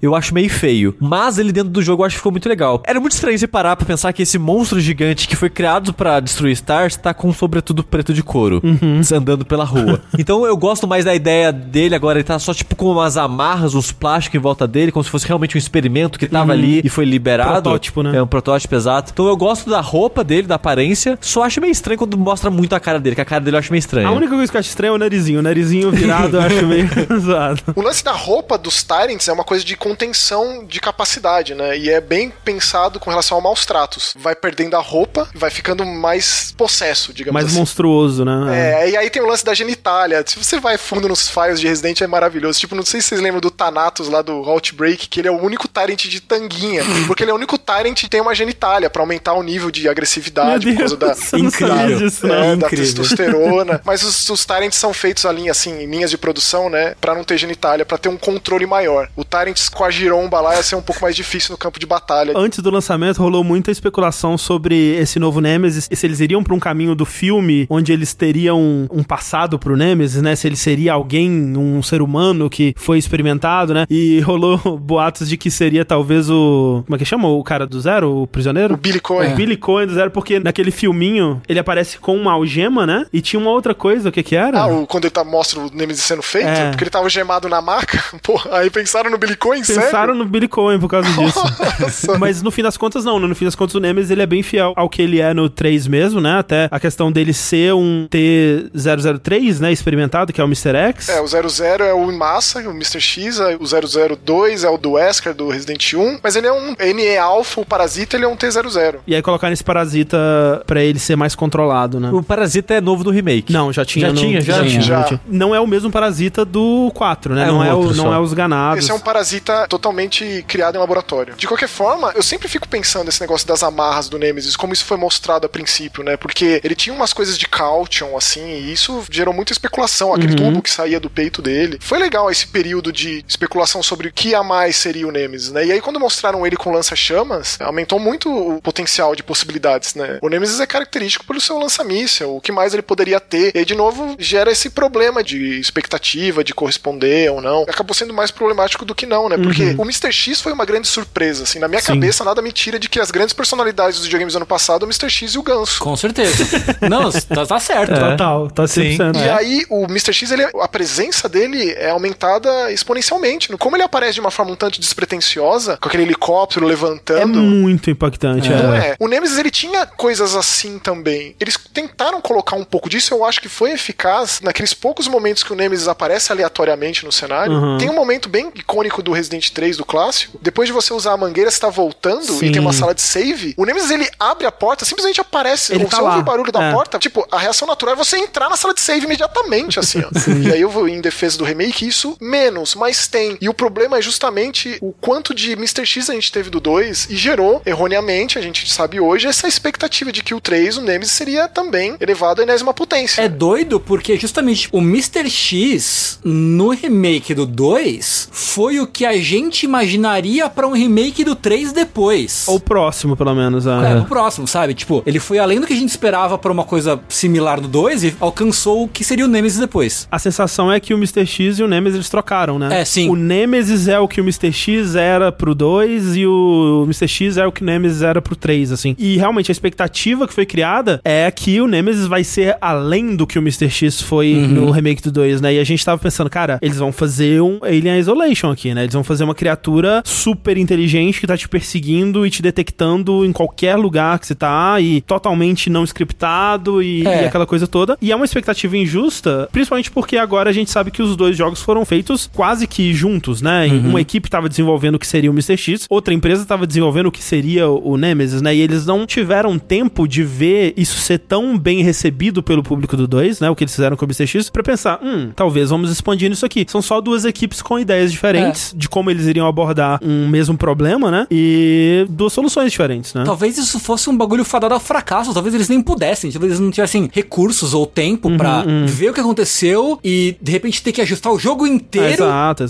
pra se adaptar ao que seria uma nova versão melhorada do Nemesis pra corresponder a essas expectativas, sabe? Hoje a gente sabe que é uma expectativa irreal, é, assim. sim, justamente. O Mr. X ele deu muito certo justamente porque eles não esperavam que ia dar tão certo assim. Exato. é. Ele, ele não tem as- os preparativos. Quando eu falar da dramatização do Nemesis, diz respeito a, a como ele é tratado em cutscene e como ele é vendido, assim, de uma forma faraônica. E essa coisa faraônica impressiona muito a pessoa que tá pegando aquele jogo pela primeira vez, ou um primeiro contato com o terror, o primeiro contato com a série, ou quem tá ganhando o seu primeiro videogame agora. O que é um tanto complicado num jogo que chama 3, afinal de contas, mas o Mr. X não tem esses momentos. Ele tem aquela cutscene que a Ada atropela ele na garagem, e aí pega fogo e ela fala, nada morre aqui, alguma coisa do E tipo. tem aquela no elevador, né? Que é ótima, mas É é, tudo muito breve. Não É. chega nem perto de, por exemplo, o Nemesis te perseguindo naquele prédio que é totalmente Masashika Kawata, essas coisas, cara. Essa despretensão do Mr. X fez com que ele desse tão certo, eu acho. Sim. E o Nemesis, ele precisava de toda essa grandiosidade aí que tá lá, mas é, né, cutscene, né? Um parênteses. Outro dia eu me toquei quem é Masatika Kawata. Você lembra de um meme de uns anos atrás, de logo antes do Inafune sair da Capcom? Meu Deus. O meme do Inafune falando, ah, tá querendo jogar o dinheiro no lixo. Pouco antes do Mega Man Legends 3 ser cancelado, né? Isso é. Esse meme vem de um programa de TV japonês que tava mostrando como funcionava o desenvolvimento de jogos. Eles pegaram um case de um produtor novo, uma estrela crescente, digamos assim, acompanhando o processo do cara na Capcom até que o jogo dele fosse aprovado para desenvolvimento. E aí, a cena famosa é o cara levando o projeto pro board de executivos da Capcom, os caras tipo olhando a pastinha, lendo não sei o que e tal, e, e tá o Inafune no meio. E o Inafune Inafune vira pro cara e fala assim: Você tá maluco? Você quer jogar dinheiro no lixo? O tal produtor é o Kawata. É sério? Sim. Tem como saber o jogo em questão aí? Eles não falam que qual é o projeto. Os caras meio que criticando o projeto do Kawata. Você tem que trazer um pouco mais de detalhes, porque a gente vai dar muito dinheiro, vai investir, tipo, milhões de dólares. E aí, né, hoje o cara tá aí dirigindo altas Se paradas. vingando da Capcom. É. Como ele conseguiu então lançar o Umbrella Corps, Lucioli? Era o Umbrella Corps que ele tava mostrando. Porque o filtro dele, que era o Inafune, saiu. O Inafune né? saiu. Inafune saiu, ele tocou o puteiro. O Inafune tava nos salvando dele o tempo todo, cara. É o tweet do Caminho às avessas, né? He's a businessman mesmo. He's not a creator.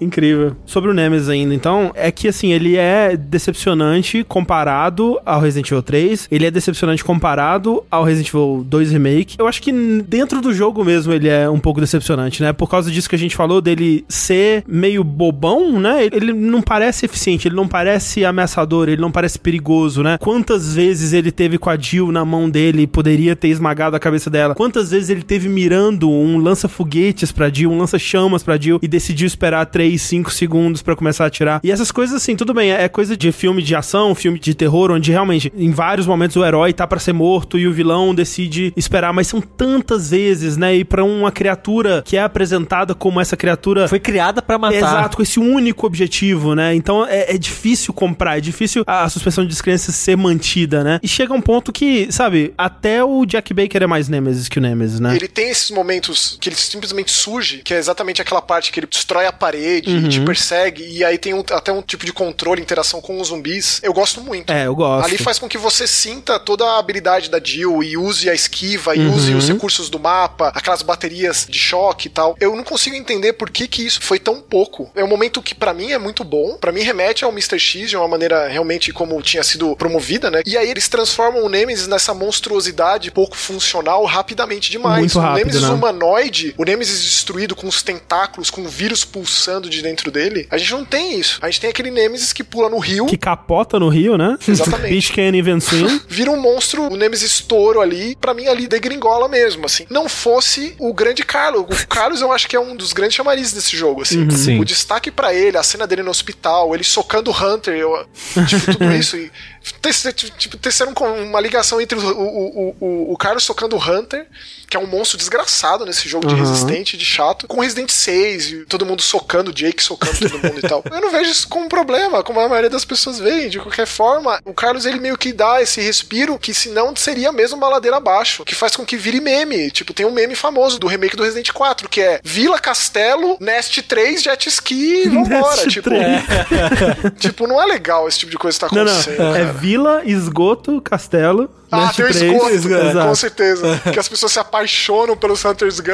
Isso, isso. E realmente é um dos pontos altos do jogo pra mim, o Carlos como um todo. Não é como se ele fosse um super personagem super bem desenvolvido, nem nada do tipo, né? Tem, até que se você for colocar no papel, tem poucos momentos de diálogos e exposição sobre o Carlos, quem é esse personagem, quais são as crenças, o que ele acredita. É pouco tempo, mas ele passa muita personalidade, né? Tanto na questão do visual dele, que em questão de visual, o Carlos do original, ele era um não personagem, né? Ele era um, é um buraco É negro, asset né? de internet, É, né? Exato. É bizarro. É o boneco pronto, o manequim ali que você põe e É era tipo aquilo. o rosto da personagem do Mass Effect, cara. Sim, da exato. Talizora. Gerou a polêmica toda do Getty Images do rosto dela. Sim, que baixaram da internet, exato. E eles fizeram um personagem muito interessante que mantém um pouco daquele ar de galanteador que ele tinha no. O amante latino, né? Amante latino, né? Que ele tinha no original.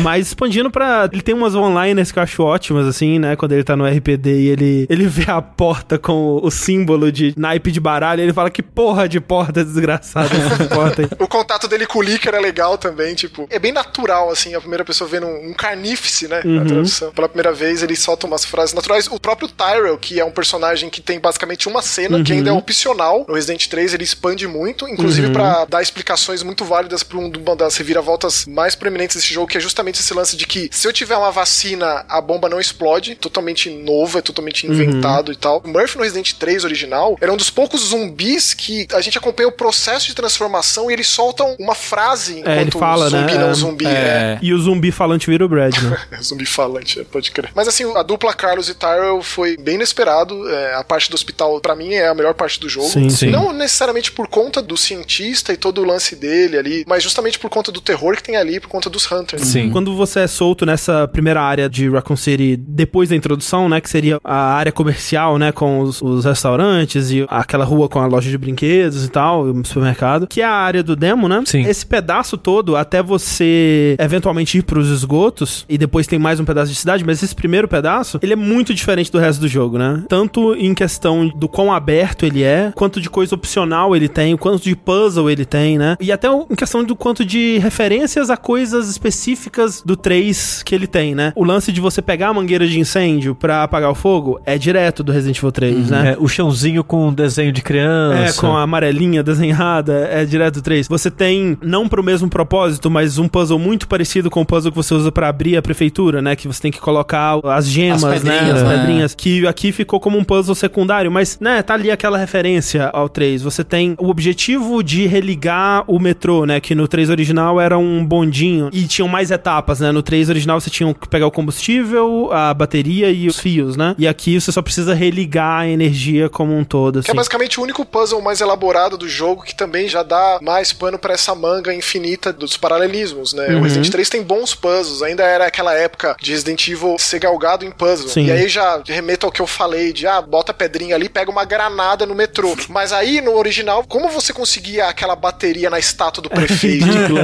Isso não é uma crítica. Tipo, o Resident Evil ele vem disso desde sempre. Não é porque agora tá com esse gráfico super maravilhoso, inacreditável, que vai deixar de ser. Eu acho isso incrível, na verdade. Sim. Só que isso gera esse ruído, né? Gera esse, Uhum, todo uhum. esse papo que a gente tá tendo aqui, que poderia ser tão mais simplificado. Mas como você vai colocar uns puzzles elaborados? Ainda a delegacia tem todo aquele lance de ser um museu transformado, que é Uhum, bem inteligente. A própria mansão, uma mansão arquitetada pra ser daquele jeito, mas como você traduz esses puzzles pra uma cidade? É, e eu acho que eles fizeram bem nesse começo, que é assim, eles realmente transformaram o ambiente da cidade num ambiente que parece mais uma cidade, porque a cidade do 3 original não parecia uma cidade, né? Era, Era cheio becos. de portas e becos É e beco corredor, né? poucas partes ali pareciam realmente uma cidade. E eles deixam puzzles mais isolados em cantos e muitas vezes tendo que interagir com coisas do ambiente, como é o lance da mangueira de incêndio, né? Ou de religar a estação e tal. E outras coisas opcionais, como é esse lance do dispositivo com as pedras, né? Eu gosto bastante desse lance de religar a energia do metrô, porque é o único momento que a gente tem os Daemons, né? Que eram os Brain Suckers, aí eles traduziram só pra Daemons. E eles são uma das criaturas mais interessantes, assim, porque eles introduzem um novo status no jogo, que é completamente Sim, novo na sim. série. Aquele lance do parasita, É. que é absolutamente grotesco quando Sim. o bicho bota ali o seu indutor ali e a Jill vomitando. Tipo, eu gosto muito disso, cara. Eu acho que Resident nunca pode perder esse teor trash da coisa. Aham. E ali tem um momento disso. E aí o puzzle tá um pouco inerente no gameplay, que você tem que ligar os disjuntores e tal. É, aquele puzzle é legal, um labirinto, né? Ali Pra você desligar as coisas. Essa parte eu, eu gosto dela no geral, assim. Eu gosto que eles transformaram aquilo num ninho, que colocaram Isso. os bichos com um pouco mais de propósito ali e tal. Eu gosto muito dessa parte também. A minha única ressalva é que eles atrelaram a cura do parasita à erva verde e não deram um propósito pra erva azul. É verdade, né? Podia ser desse Eu, eu sempre achei a erva azul muito inútil. E era a chance perfeita deles darem um uso pra ela, assim. Mas, Mucioli, não tem mais aranha. Isso é uma questão complicada. Eu entrevistei o Peter Fabiano e falei, cadê a aranha? É por causa de gatilho? É por causa de fobia? Você vai fazer uma aranha daquele tamanho com gráfico semi-real? Uma mariposa daquele tamanho barata? Que é- Deus me livre. Não tem resposta pro negócio desse. Tipo, cadê aquele Grave Digger, aqueles Cadê? vermes gigantes? Tipo, isso faz falta, sabe? Mas me faz pensar justamente com relação a isso. Até que ponto isso é uma problemática, assim, de mercado? Ah, é. Tem uma aranha, imagina um negócio desse. Por mais que no remake você enfrenta, as aranhas são incríveis. A Black Tiger lá do remake. Inclusive, é uma das partes que eu mais tenho medo de todos os Resident Evil até hoje. Tipo, eu jogo Resident Evil Remake anualmente, assim, desde 2002. É um dos jogos da minha vida, com certeza. A parte do Neptune, do tubarão,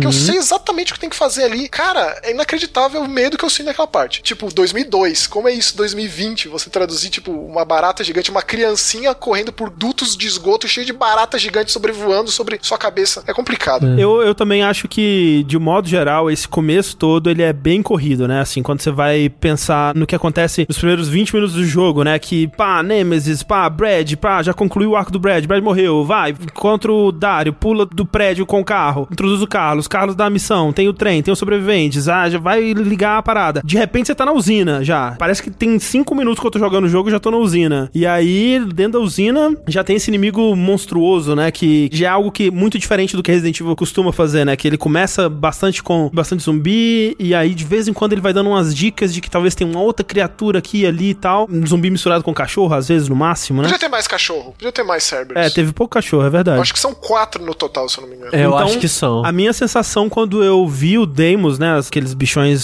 meio aranhescos, baratescos ali. Eu pensei, nossa, mas foi rápido, né? Rápido para introduzir um novo tipo de inimigo, assim. E fiquei surpreso de não ter nada além daquilo, né? Porque você meio que destrói o ninho deles, não tem uma mãe Deimos, eles não voltam depois também, fica muito ali, né? Mas aquele momento ali é muito legal. Sim. Esse Resident 3, ele não consegue introduzir outras ameaças que não Nemesis. E o Nemesis ainda assim é uma ameaça capenga depois de determinado ponto do jogo. O próprio Resident 3 99, enquanto a Jill foge do Nemesis, ela estremece porque tem alguma coisa acontecendo no subsolo É, dessa sim. cidade. E aí, no Resident 2, tem a ameaça do William Burke, mas também tem o lance do Mr. X. Tem coexistências de ameaças, né? No caso do 3, eles abriram mão de muita coisa. Então é basicamente impossível você não pensar, pô, cadê a batalha contra aquela minhoca gigante? É triste pensar que essa é a problemática, mas é quase inevitável de não ser dito tudo que faz falta ali. Se a gente para e pensa naquela batalha com o Nemesis cachorrão ali, touro, etc e tal, a gente tem aquela imagem maravilhosa da Torre do Relógio, que é um dos momentos mais icônicos do Resident 3. Tipo, aquilo é o coito interrompido, essencialmente, Total, assim, cara. Sim. Mas aí, saindo da usina, você tem o primeiro encontro com o Nemesis. Curiosamente, é o único momento do jogo onde isso vai acontecer pra valer mesmo, né? Depois você vai ter uma breve perseguição com ele naqueles corredores indo pro armazém onde você vai fugir pro esgoto. E depois vai ter a perseguição da Rocket Launcher que é semi-scriptada. Você ainda pode correr em volta dele ali, tentar fazer alguma coisa, mas ele tá bem. Fica aqui, atira daqui. Quando o Jill avançar pra certo ponto, avança pra lá também e tal. Então é bem scriptado. E depois disso, nunca mais, né? Aí vai ter o lança-chamas, que é totalmente scriptado. E depois daí, nunca mais tem o Nemesis Biped realmente te perseguindo pra lugar nenhum. Mas vocês gostaram da batalha quando lança chamas, aquela lá em cima do prédio? A batalha É é, legal. batalha. É uma boa batalha. É, um bom, eu um bom acho legal, acho chefe. legal. É. Eu acho ok, nada demais, assim. É, eu gosto como ele desvia das coisas, assim, dá um Sim, passinho pro lado, sim. e como ele investe, e como o negócio quebra. É, tem duas fases, né? Quando você destrói a- o tanque nas costas dele, ele fica mais agressivo, né? Até a batalha com o cachorrão, a primeira vez eu achei legal. O problema é que tem duas. É. E o problema é que ele transforma muito cedo e tira ele do jogo muito cedo. Sim. Também. Com certeza. Sim. Eles colocarem aquela cena de você simplesmente segurar o analógico pra cima enquanto está sendo puxado por aquela criatura gigantesca, cara, Aquilo quebrou. é difícil, cara. Eu acho curioso, assim, pra dizer o mínimo, que essa tenha sido o momento que eles escolheram pra abrir o jogo e pra colocar como a demo, né? Que é um momento muito diferente do resto. O único momento onde você tem o Nemesis livre, é o único momento onde você tem essa densidade de puzzles, né? Tem o do cofre, que você tem que pegar o código na parede, da farmácia. O Aquacure É, aparecendo. você tem muitas referências, né? Por mais que você não tenha nenhum ambiente diretamente idêntico, assim, ou quase nenhum, você tem muitas referências a coisas da série Resident Evil, né? Nos logos e nomes de lugares e tal. Eu achei engraçado aquele pôster do Mega Man Sim. USA lá, né? Várias referências a coisas da Capcom. E é o único momento de Resident Evil que tem aquela coisa aberta de exploração, né? Porque Resident Evil, pra mim, o, o bom Resident Evil, né? E o 4, 5, 6, eles me pegam por outros sentimentos que não esses, mas o que eu procuro quando eu vou jogar o remake do 1, ou agora também os clássicos e o remake do 2 e do 3, é essa sensação quase que de um jogo de adventure, né? Quando você tá jogando Monkey Island e falam assim, ó, pra virar um pirata você precisa de uma tripulação e de, sei lá, aprender a lutar com insultos, sei lá o quê. E você é jogado no mundo aberto, assim, do jogo, e todos os lugares vão ter coisas trancadas que você não sabe como abrir, vão ter puzzles que você não sabe como resolver, e é isso, você é soltado nessa cidade e, ah, tem umas portas com cadeado, tem umas portas com corrente, o lugar tá sem energia, a paradinha não abre, precisa dos cristais. É muito legal citar Adventure especificamente com Resident Evil, porque afinal de contas é daí que vem, né? O Resident Evil nasceu como um remake do Sweet Home lá. Uhum. Sim, o sim. Tokuro Fujiwara era o chefão do Shinji Mikami. Dizem que ele era um chefe bem casca grossa, assim. O Shinji Mikami estabeleceu uma era de mais broderagem, assim, na. Capcom, quando ele assumiu. O Tokuro Fujiwara era tenso, e Resident nasceu de Adventure, né? E se você para pra pensar, é essencialmente isso mesmo, com a estética do terror trash, do terror Isso, B, isso. que eu espero que nunca saia disso. Tomara, tomara. Por mais que sejam produções milionárias e a RE Engine seja absurda tecnicamente falando, nunca perdeu esse tom B de galhofa. Sim. E isso eu gosto muito, Eu cara. gosto, porque Resident Evil, ele é o único jogo que tem essa combinação, assim. E quando você vai pra esses, principalmente o remake do 2 e do 3, ele é uma combinação que eu não consigo ver em nenhum outro lugar, realmente, porque ele tem essa parte de adventure que eu amo, né? É quase como você ter um novelo de lã, assim, todo emaranhado e você tem que ir desemaranhando ele de um em um nó e aos pouquinhos você vai fazendo ele ficar direitinho, né? Aos pouquinhos você vai desenvolvendo esses puzzles e descobrindo como. E aí de repente você resolveu tudo e tá tudo limpo e o mapa tá todo azulzinho e lindo, sabe? Então é muito satisfatório isso pra mim. Com o combate, que eu gosto muito, é aquele combate de survival horror, de gerenciamento de itens e de fazer as coisas de uma maneira mais otimizada possível. Com o terror, me pega muito ainda, né? Especialmente os clássicos, o 2 e o 3 Remake também me pegou muito pela tensão, pelo medo do que vai estar tá ali na esquina me esperando. Com essa lore e esses personagens que eu amo, né? Desde 20 anos atrás aí. Não tem outro jogo. Até se você for pra Silent Hill, por exemplo, Silent Hill é uma franquia que se não tiver o combate, para mim tá de boa. O combate dela não me chama atenção. É, não é algo que eu tô nela. Silent Hill é uma coisa do Keiichiro Toyama, né? Se você pega Siren, vem muito daí também. Isso, é isso. você tentar traduzir o fato de você estar tá jogando com pessoas normais uhum. na precariedade do combate. Resident Evil lida com pessoas que tem ali é. né, seu traquejo com arma de fogo. Gosto de pontuar um momento é muito específico do Resident 3, é muito rápido, mas que foi muito especial para mim, assim. Assim que você sai da loja do Kendo, que ele mesmo diz, né? Pega aí a chave Sim. e abre o cadeado, que é muito amigo da Jill, etc e tal. Aí você passa por uma casa que tem um zumbi com aquele troço horroroso na cabeça, uhum. que é aquele teste pro granado guilhotina, que é o que dizem, né? Se você para e analisa aquela casa, é um momento tão rápido, mas, pô, podia ter tanto mais Sim, disso. Eu gosto daquele é, momento. Essa Raccoon City que é tão detalhada. É. Cara, assim, eu passei muito tempo nessa primeira parte. para mim não foi rápido, porque, cara, eu fiquei degustando tanto aqueles cenários, curtindo estar ali e tentando dominar a esquiva e vendo as diferenças de zumbis e tentando encontrar um beco que me levasse a, a uns itens que eu não tinha visto, por mais que fossem só ou munição, ou item de cura, ou pólvora. Esse momento, assim, meio que afunila esse sentimento de uma cidade destruída, assim. Uhum. É uma população que foi pega de calça curta por completo. Ninguém esperava que o terror ia entrar pela janela e que naquele momento específico que a gente jogou o jogo, conversava tanto com uma possibilidade. Tipo, Resident Evil nunca foi tão possível, assim. E uhum. essa casinha, assim, com aquela família toda deteriorada, morta tal, foi especial para mim, assim. Esse momento é bem legal, especialmente porque ele tá sanduichado, eu diria, entre duas coisas que eu não gosto. E que quando eu tava jogando, me chamou a atenção isso, né? Que ele vem logo depois de você derrotar o, o Nemesis chefe no uhum. telhado, né? Daquele prédio em construção. Que o, a batalha em si é legal, mas antes dela tem uma cena de perseguição muito forçada do lança-chamas, que ele vai esperando 10 minutos para poder te queimar, em vez de virar a porra do lança-chamas na sua cara durante as várias oportunidades que ele tem. E aí tem um momento que a Jill, ela pula num negócio, a parada cai, super Uncharted, assim, no topo do prédio, e ela escapa por pouco. E aí depois, quando o Nemesis é derrotado, explode a parada e ela cai do prédio rolando e desliza pela parada. Eu, tipo, nossa, tá me lembrando muito Resident Evil 6. E por mais que eu goste do Resident Evil 6, apesar de tudo, é um sentimento que eu não queria estar tá tendo naquele momento, né? E aí corta para aquele momento que você vai para aquela ruazinha do 2, né? Tem até a entrada pro RPD, você visita o Kendall, tem a ceninha com ele e te joga nessa casa, né? Que é um esse, esse momento todo é bem legal. Ele diminui bastante o ritmo. Era um respiro ali. Um né? respiro é. bem legal. Só que aí, imediatamente depois, é o Nemesis com lança-foguete, né? Que é outro momento que eu não gosto. E aí, imediatamente depois, é a cabeça gigante do bicho do rolando. Toy Uncle rolando pra te matar, que é total Resident Evil 4 ali. Eu não sei, sabe? Eu acho que é um jogo que ele tem muita dificuldade em encontrar um tom, e é um tom que o remake do 2 ele conseguiu colocar bem, né? Ele escala, ele é um tom elástico, vamos dizer, né? Ele consegue ser puxado muito e ele vai para extremos que desafiam a proposta inicial de realismo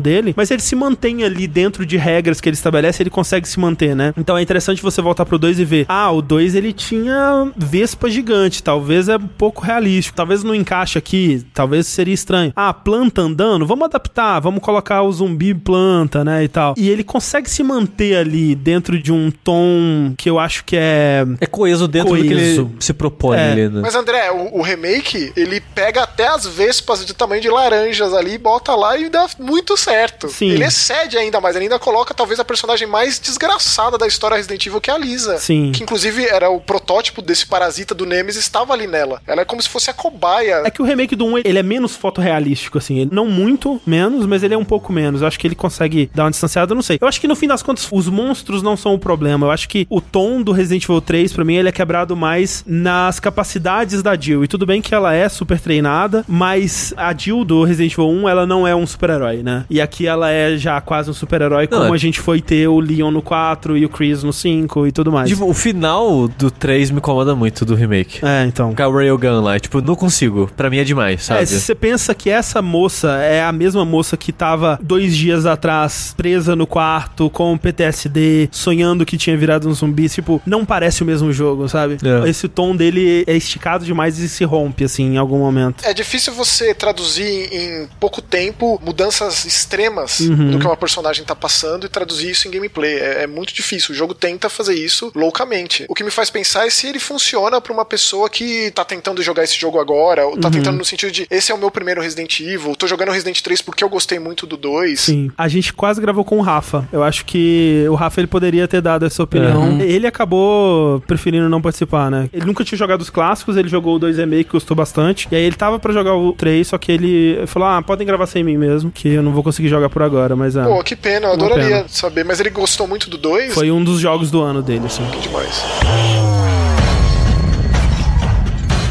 Quando termina essa cena de perseguição com o Nemesis pela cidade, você vai para os esgotos, né? Que é o momento original do remake, né? Não tá se baseando em um momento análogo do 3 original. E lá você encontra uma criatura que depois do fui ver as pessoas estão considerando ela o substituto do Grave Digger, né? Por causa da boca dele. Sim. Pois é. Foi isso que foi especulado quando vazaram as imagens, inclusive. Porque no 3 original tinha esse minhocão gigante, né? Que ficava passando pelo subterrâneo de Raccoon City e você enfrenta ele duas vezes, né? A boca da minhoca, quando ela abre, lembra muito essa coisa meio que quase uma flor, né? Que se desdobra assim. Que é o jeito que esse Hunter Gama que você encontra no- nos esgotos, que é um, Sapão. um sapão e é um inimigo totalmente novo, se Na comporta. verdade, nem tanto, né? Porque no Resident 3 ele era aqueles hunters que aparecem no laboratório, mais próximo a- aonde o Carlos consegue confeccionar a vacina. Ah, é? Mas eles eram um hunter com aparência de sapo. Eles não eram tão grandes assim. Ah, pode crer. É tipo o híbrido anfíbio, não o híbrido réptil. Mas ele foi muito modificado. Mas o caçador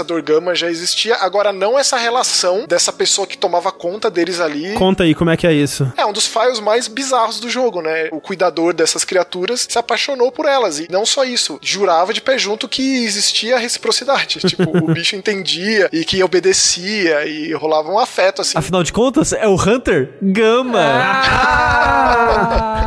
Eu vi quando a luz acendeu aqui na cabeça do sushi, assim. Eu nunca ia conseguir, é, eu sou incapaz. Mas de qualquer forma, assim, o Resident 2, ele expandiu muito o esgoto. Inclusive, é uma das partes favoritas. Porque pegou aquele embrião do William Birkin, do D-Virus, é. transformou em um monte de bicho, né? E aí, talvez, eles quiseram trazer o esgoto de volta no 3, tipo... E ao mesmo tempo que eles abrem mão por completo de uma das partes mais icônicas, que é justamente aquela fábrica abandonada que é usada como um depositório de cadáveres, de cobaias. Sim. É aí que tá, que não precisavam ter feito isso, né? Porque o, o 3 original, como a gente já falou, ele já era tão rico em áreas fora a cidade em si, né? Que não tinha necessidade de outro esgoto. Mas eu vou ser aqui pessimista e vou dizer que eles fizeram isso porque já tinha pronto. É bem provável. Porque, por exemplo, se eles fossem fazer a torre do relógio, eles teriam que criar muito mais assets Assim. do que reusar o esgoto. Tipo, vai ter que fazer uma coisa ou outra, mas menos, né?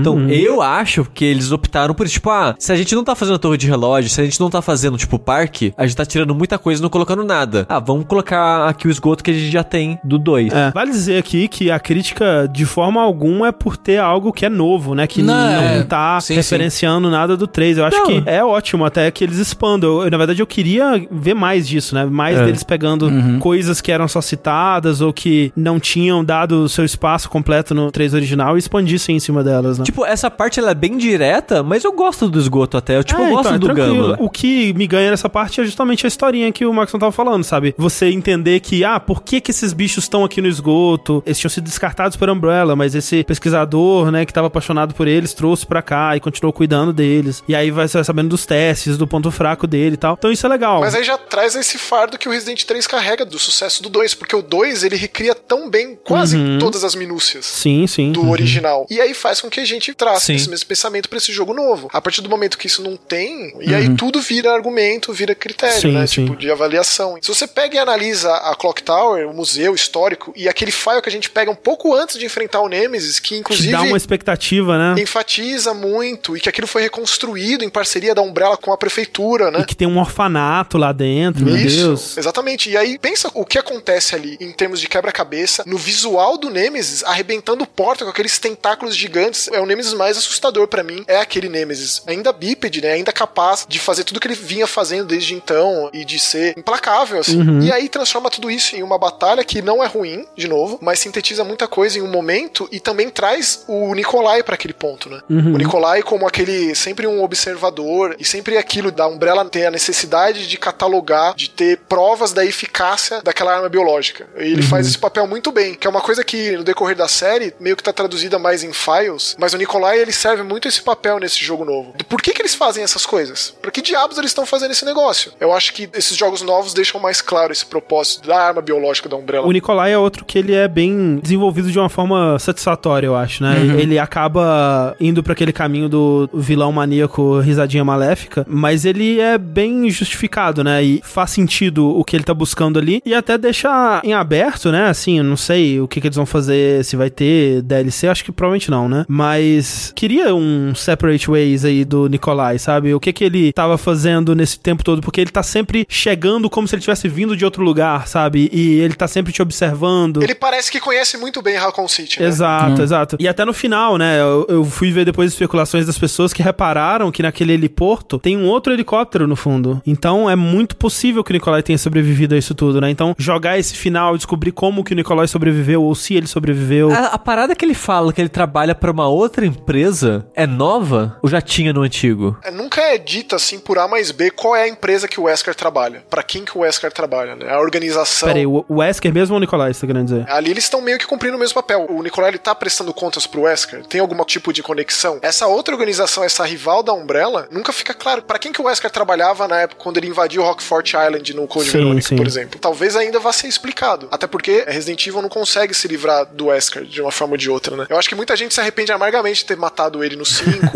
mas de qualquer forma, a gente não sabe exatamente quem é essa organização. Mas ela existia no 3 já? Sim, tudo deixa claro que ele tava trabalhando pra uma outra organização que talvez tenha algum tipo de relação com o Wesker também, de alguma forma. Vamos falar então do RPD, como que eles trabalharam o RPD aqui, porque no 3 original era um dos caminhos que a Jill toma bem no comecinho do jogo pra encontrar uma rota de fuga da cidade, né? Que ela tá buscando sair da cidade, ela ainda não tinha encontrado os mercenários da UBCS, né? Ela tava por conta própria ali. Quando ela chega lá, o Brad, que era o último aliado dela ali na cidade, pelo menos que ela sabe, morre, né? Nas mãos do Nemesis. E ela vai lá porque dentro do RPD tem, na sala dos stars, né? Aquele puta equipamento de rádio lá. Então, né? Faz sentido, é inteligente ela ir pra lá. E uma máquina de fax. Muito importante E lembrar uma também. máquina de fax e computadores, né? Tipo, saindo do clube da luta no cinema, mas o fax pegando fogo ainda. Então ela vai pra lá na sala dos stars, inclusive é onde ela recebe a mensagem de socorro do Carlos, né? Que é, é o primeiro contato dela com o Carlos ali. Já no remake, ela não vai pro RPD. Quem vai pro RPD é o Carlos junto com o Tyrell, né? Sim. Em busca de um paradeiro de um médico, né? É o Nathaniel Bard, que o Nathaniel Bard, sim, é totalmente novo do remake, né? É um ponto de história que eles inseriram aí pra ligar melhor alguns aspectos da história, né? O lance da vacina, que no original ela era sintetizada pelo Carlos, né? Seguindo instruções ali, o que seria meio, meio bizarro de ser tão fácil assim. Sei lá, ainda tô meio reticente com relação a esse personagem, porque parecia uma coisa mais emergencial que acontecia naquele hospital ali no Resident 3 Sim, original. sim. Nesse caso, o próprio papel desse cientista e a moeda de troca de fuga da cidade que ele teria pra Umbrella é justamente a vacina. Mas ele é um crápula completo. Sim, sim. Ele tá criando isso, essa cura, só pra ter essa moeda de troca, não Uhum. pra poder de fato salvar alguém, prestar algum serviço pra população de Raccoon City. E aí o Carlos e o Tyrell eles recebem a informação, né, de que eles vão ter que buscar o Nathaniel Bard e a inteligência diz pra eles que ele tá na sala dos stars no RPD. Só que assim, quando eles chegam lá, ele não tá lá, né?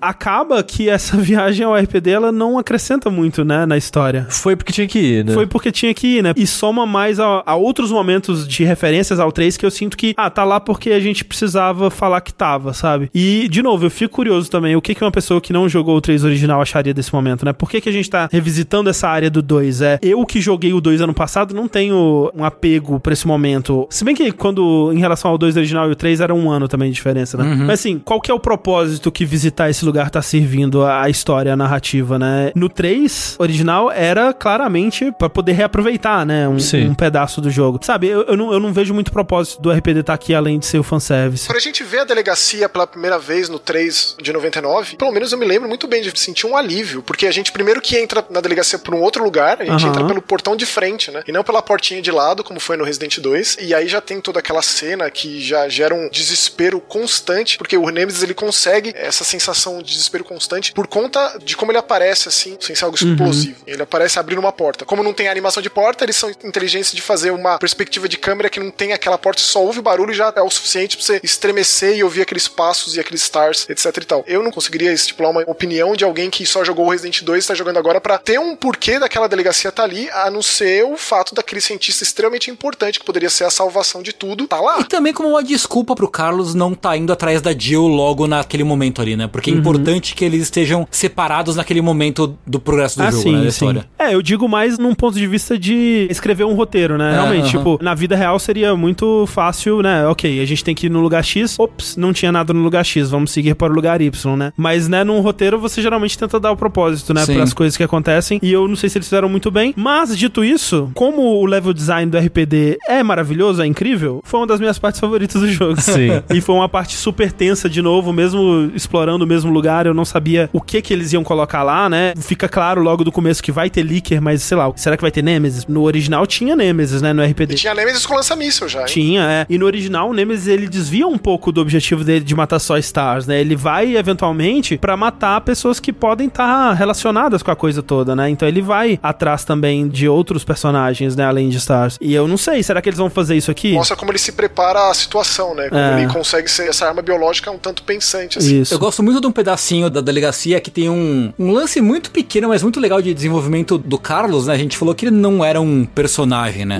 Mas no remake eles dão um pouquinho mais de cuidado pra ele, que é quando ele tá entrando naquele corredorzinho, né? Dos leakers ali com as janelas abertas, né? Ele manda o, o meme do CJ, tipo, oh shit, here we go again, sabe? tipo, caralho, beleza, vamos lá matar, matar zumbi, assim. Eu acho tipo um toquinho interessante pra você saber um pouco mais do personagem e você se sentir um pouco mais próximo dele, assim, mas gostando um pouquinho mais dele. E ele fica triste de estar matando o policial, né? É, sim, sim. Quem ia pensar, cara, que o Carlos ia ser o grande destaque desse Resident Evil? É bizarro. Não é? Bizarro. Pois Quem é. ia pensar que a melhor parte desse Resident Evil é o Resistance? Quem ia falar um negócio desse, tipo, no final do ano passado, eu ia falar, você tá completamente maluco, cara. Você não me conhece, você tá pensando que sai da minha casa.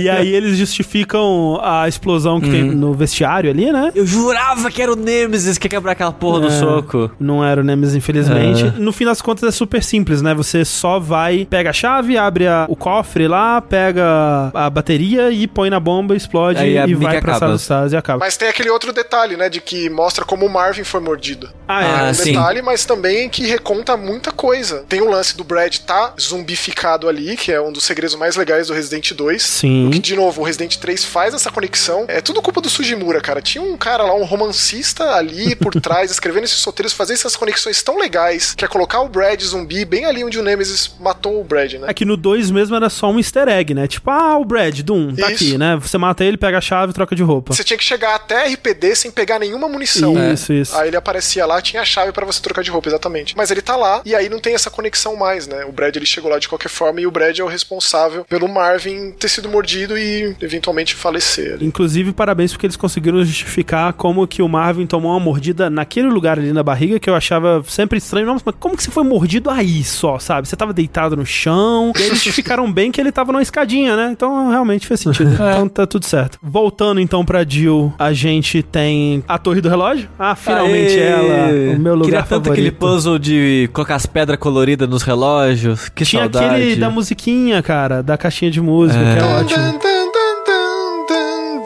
Será que pianistas nasceram dali? É, jovens Possível, tecladistas? Eu descobri que eu era Tone Death com esse puzzle. é, então, porque pra umas pessoas era tão claro que tava errado, e pra outras Sim. pessoas, não, mas é a mesma coisa, você tá maluco. É. Não tem a Torre do Relógio, né? Como a gente Não. disse, talvez aí o lugar mais icônico de Resident Evil 3 pra muita Pô, gente. aquela parte de explodir no helicóptero minha Maravilhoso aquela cutscene, né? Que todos os seus sonhos são despedaçados ali na sua frente. A Jill, no momento, o Zack Snyder ali correndo, em né? câmera lenta. É, e aí o final do jogo, né? It's Isso. over here! E aí, Ah. o Nemesis ali, ele é desgraçado. Desgraçada. E é um lugar legal no original, porque é mais um hubzinho onde tem vários puzzles e tem várias coisinhas pra você explorar e fazer. Uma pena realmente não ter nada. Assim, você vê a Clock Tower na distância, como a gente disse, tem o file falando sobre ela, mas ela é só pano de fundo pra batalha com o Nemesis Cachorrão. E, cara, é muita coisa. A música desse lugar é muito tenebrosa. Tipo, eu sou muito fã do Masami Ueda. Eu acho que as músicas de Resident Evil lá de trás são muito icônicas. Uhum. Não conseguiram acompanhar.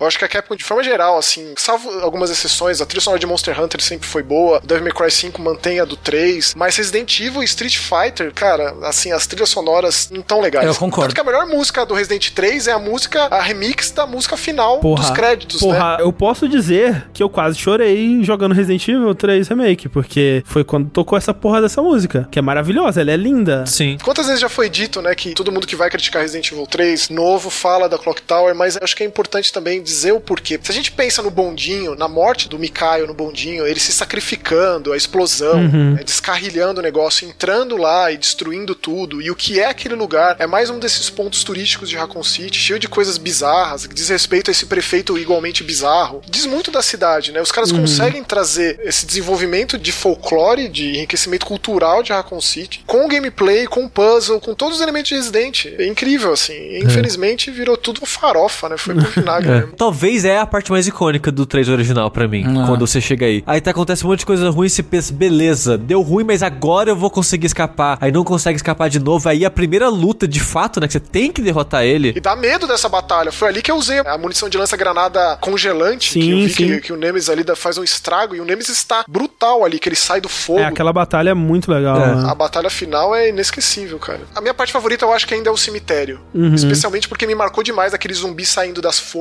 E como isso tem um efeito legal até hoje em dia. Tem um momento muito icônico com o Nikolai ali. Sim. Eu não sei se é ali que ele se declara. É ali. Você tinha acabado de sair da salinha dos monitores, né? Que você até vê um monitor morto, que você imagina Exatamente. que o Nikolai matou, né? Você encontra aquela salinha secreta debaixo da lareira, né? Então quando você tá saindo dali, que o Nikolai ele te encontra e revela pra você. Essa batalha com o Nemesis, eu gosto da batalha mecanicamente, mas eu acho que quando o Nemesis começou a correr que nem um cachorro pela parede, foi quando eu falei, ah, é esse jogo então.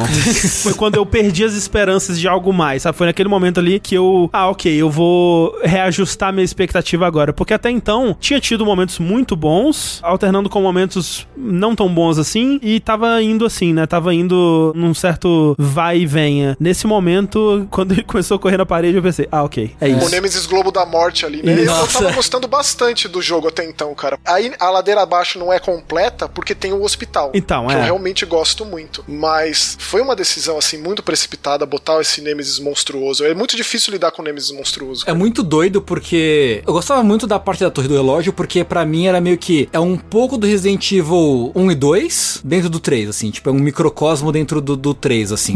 E aí, essa luta do Nemesis Cachorro Globo da Morte, eu detesto ela de cabo a rabo, assim.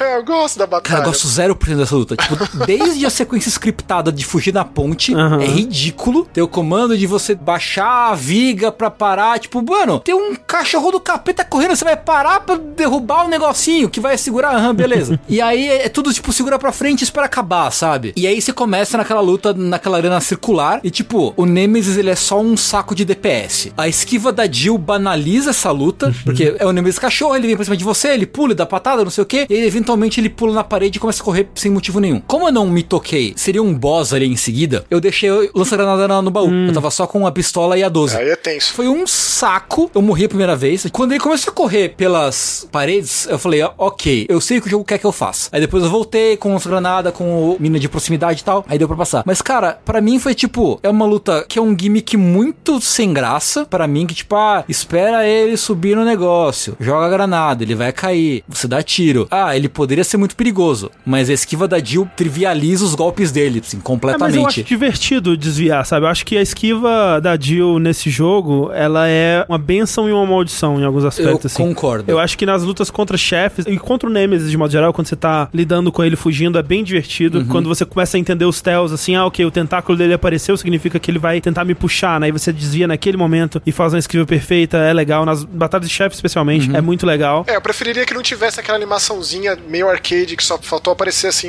É o Excelente. Jill Time. Perfect, exato. De Valentine. Jill Valentine.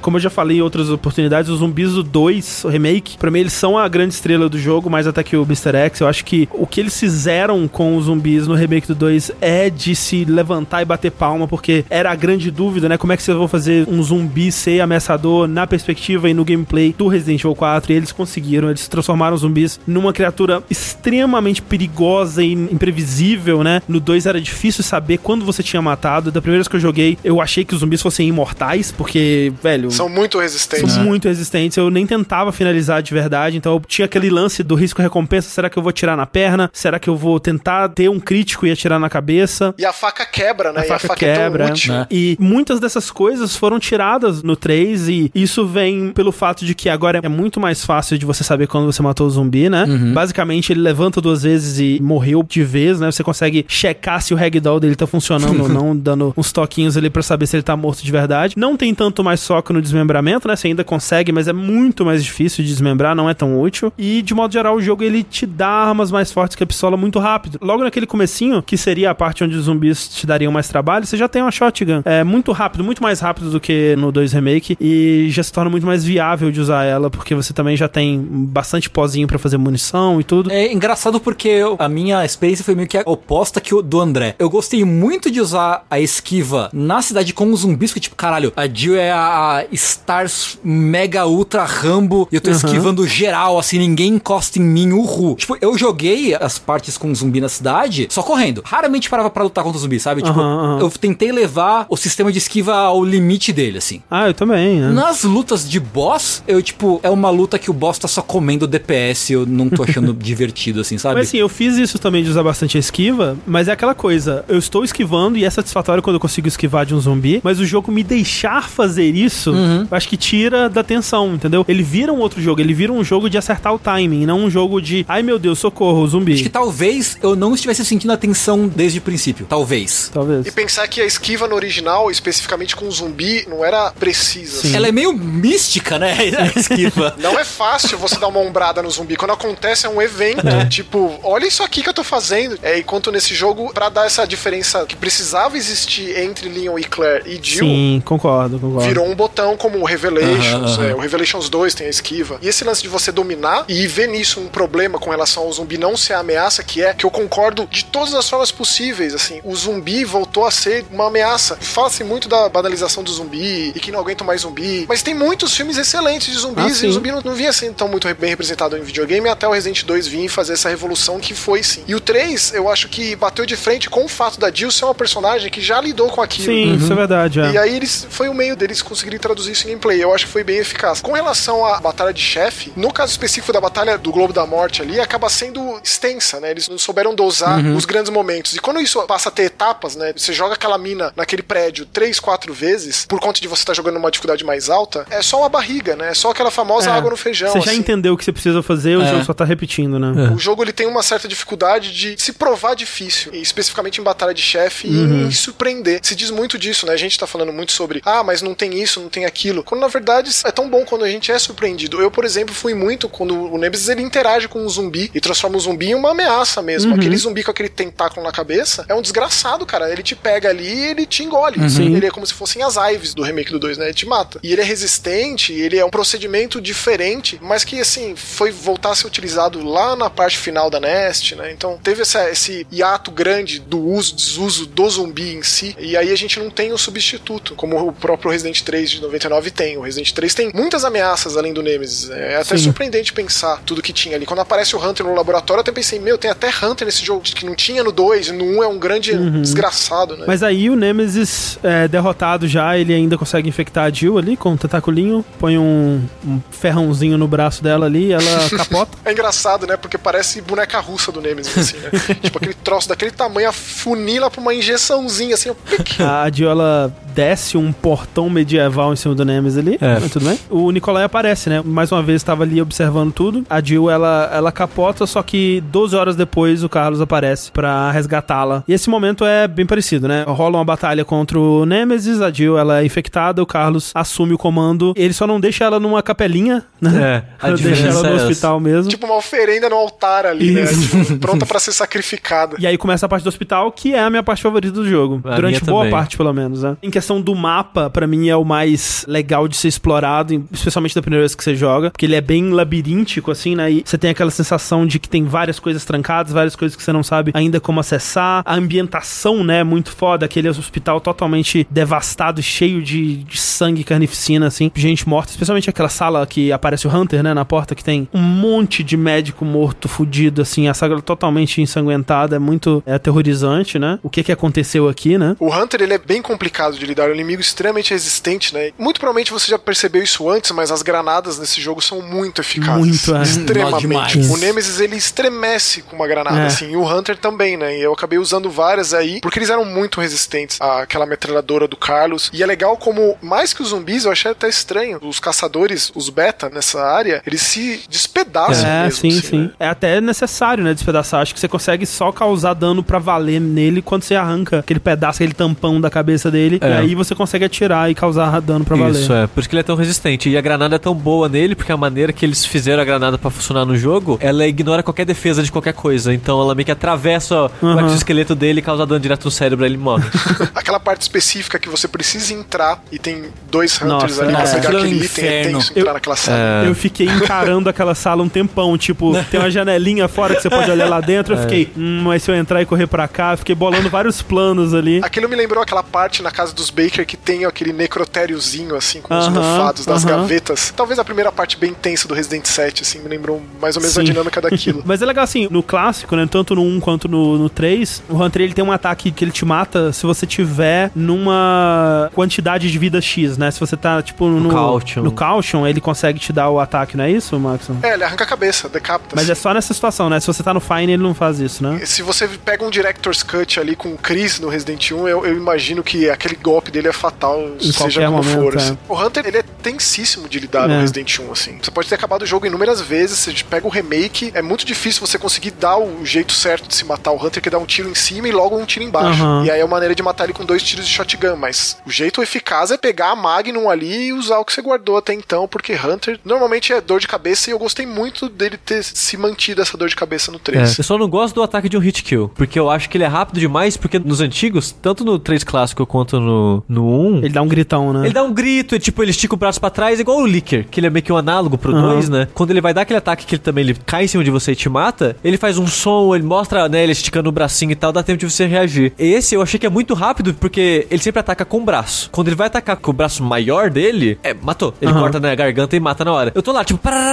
ele levantou o braço, eu não, não tenho tempo de reagir. Eu devia não estar atirando pra evitar Aham. aquilo, mas como eu tô atirando, é tarde demais. Mas eu adoro isso, eu não ter esse tipo de controle.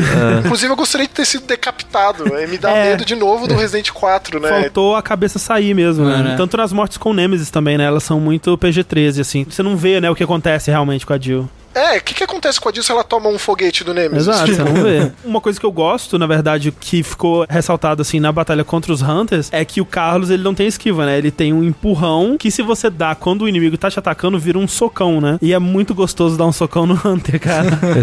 Teve uma vez que eu matei o Hunter no socão e foi muito satisfatório. Foi tipo, caraca, é pra isso que eu vim aqui. E tem inclusive a animação, né? Pshim, Sim. Perfect. Exato. Uma coisa que eu gosto muito também no hospital é que é o primeiro ambiente que não é uma cidade ou um esgoto ou uma delegacia de polícia, né? Como são ambientes do 2 remake, né? Então, pela primeira vez a gente tá vendo realmente um lugar realmente novo aqui no Resident Evil 3 e tematicamente novo, né? Porque realmente não é que a cidade do 3 é a mesma do 2, mas tematicamente e fizeram muito bem, assim. O hospital ele voltou a me dar a atenção que eu já tava perdendo com as perseguições Uncharted, as lutas com o chefe e tal. Foi um, um ambiente muito tenso de explorar. E o Carlos é muito legal. Eu, eu gosto bastante dos comentários dele sobre as coisas. Quando você tenta abrir a porta, né, do laboratório do Bard, que você precisa ter o gravador, se você tenta várias vezes, ele vai tentando frases diferentes. Eventualmente tem uma que ele tenta imitar a voz do Nathaniel Bard. É muito bom.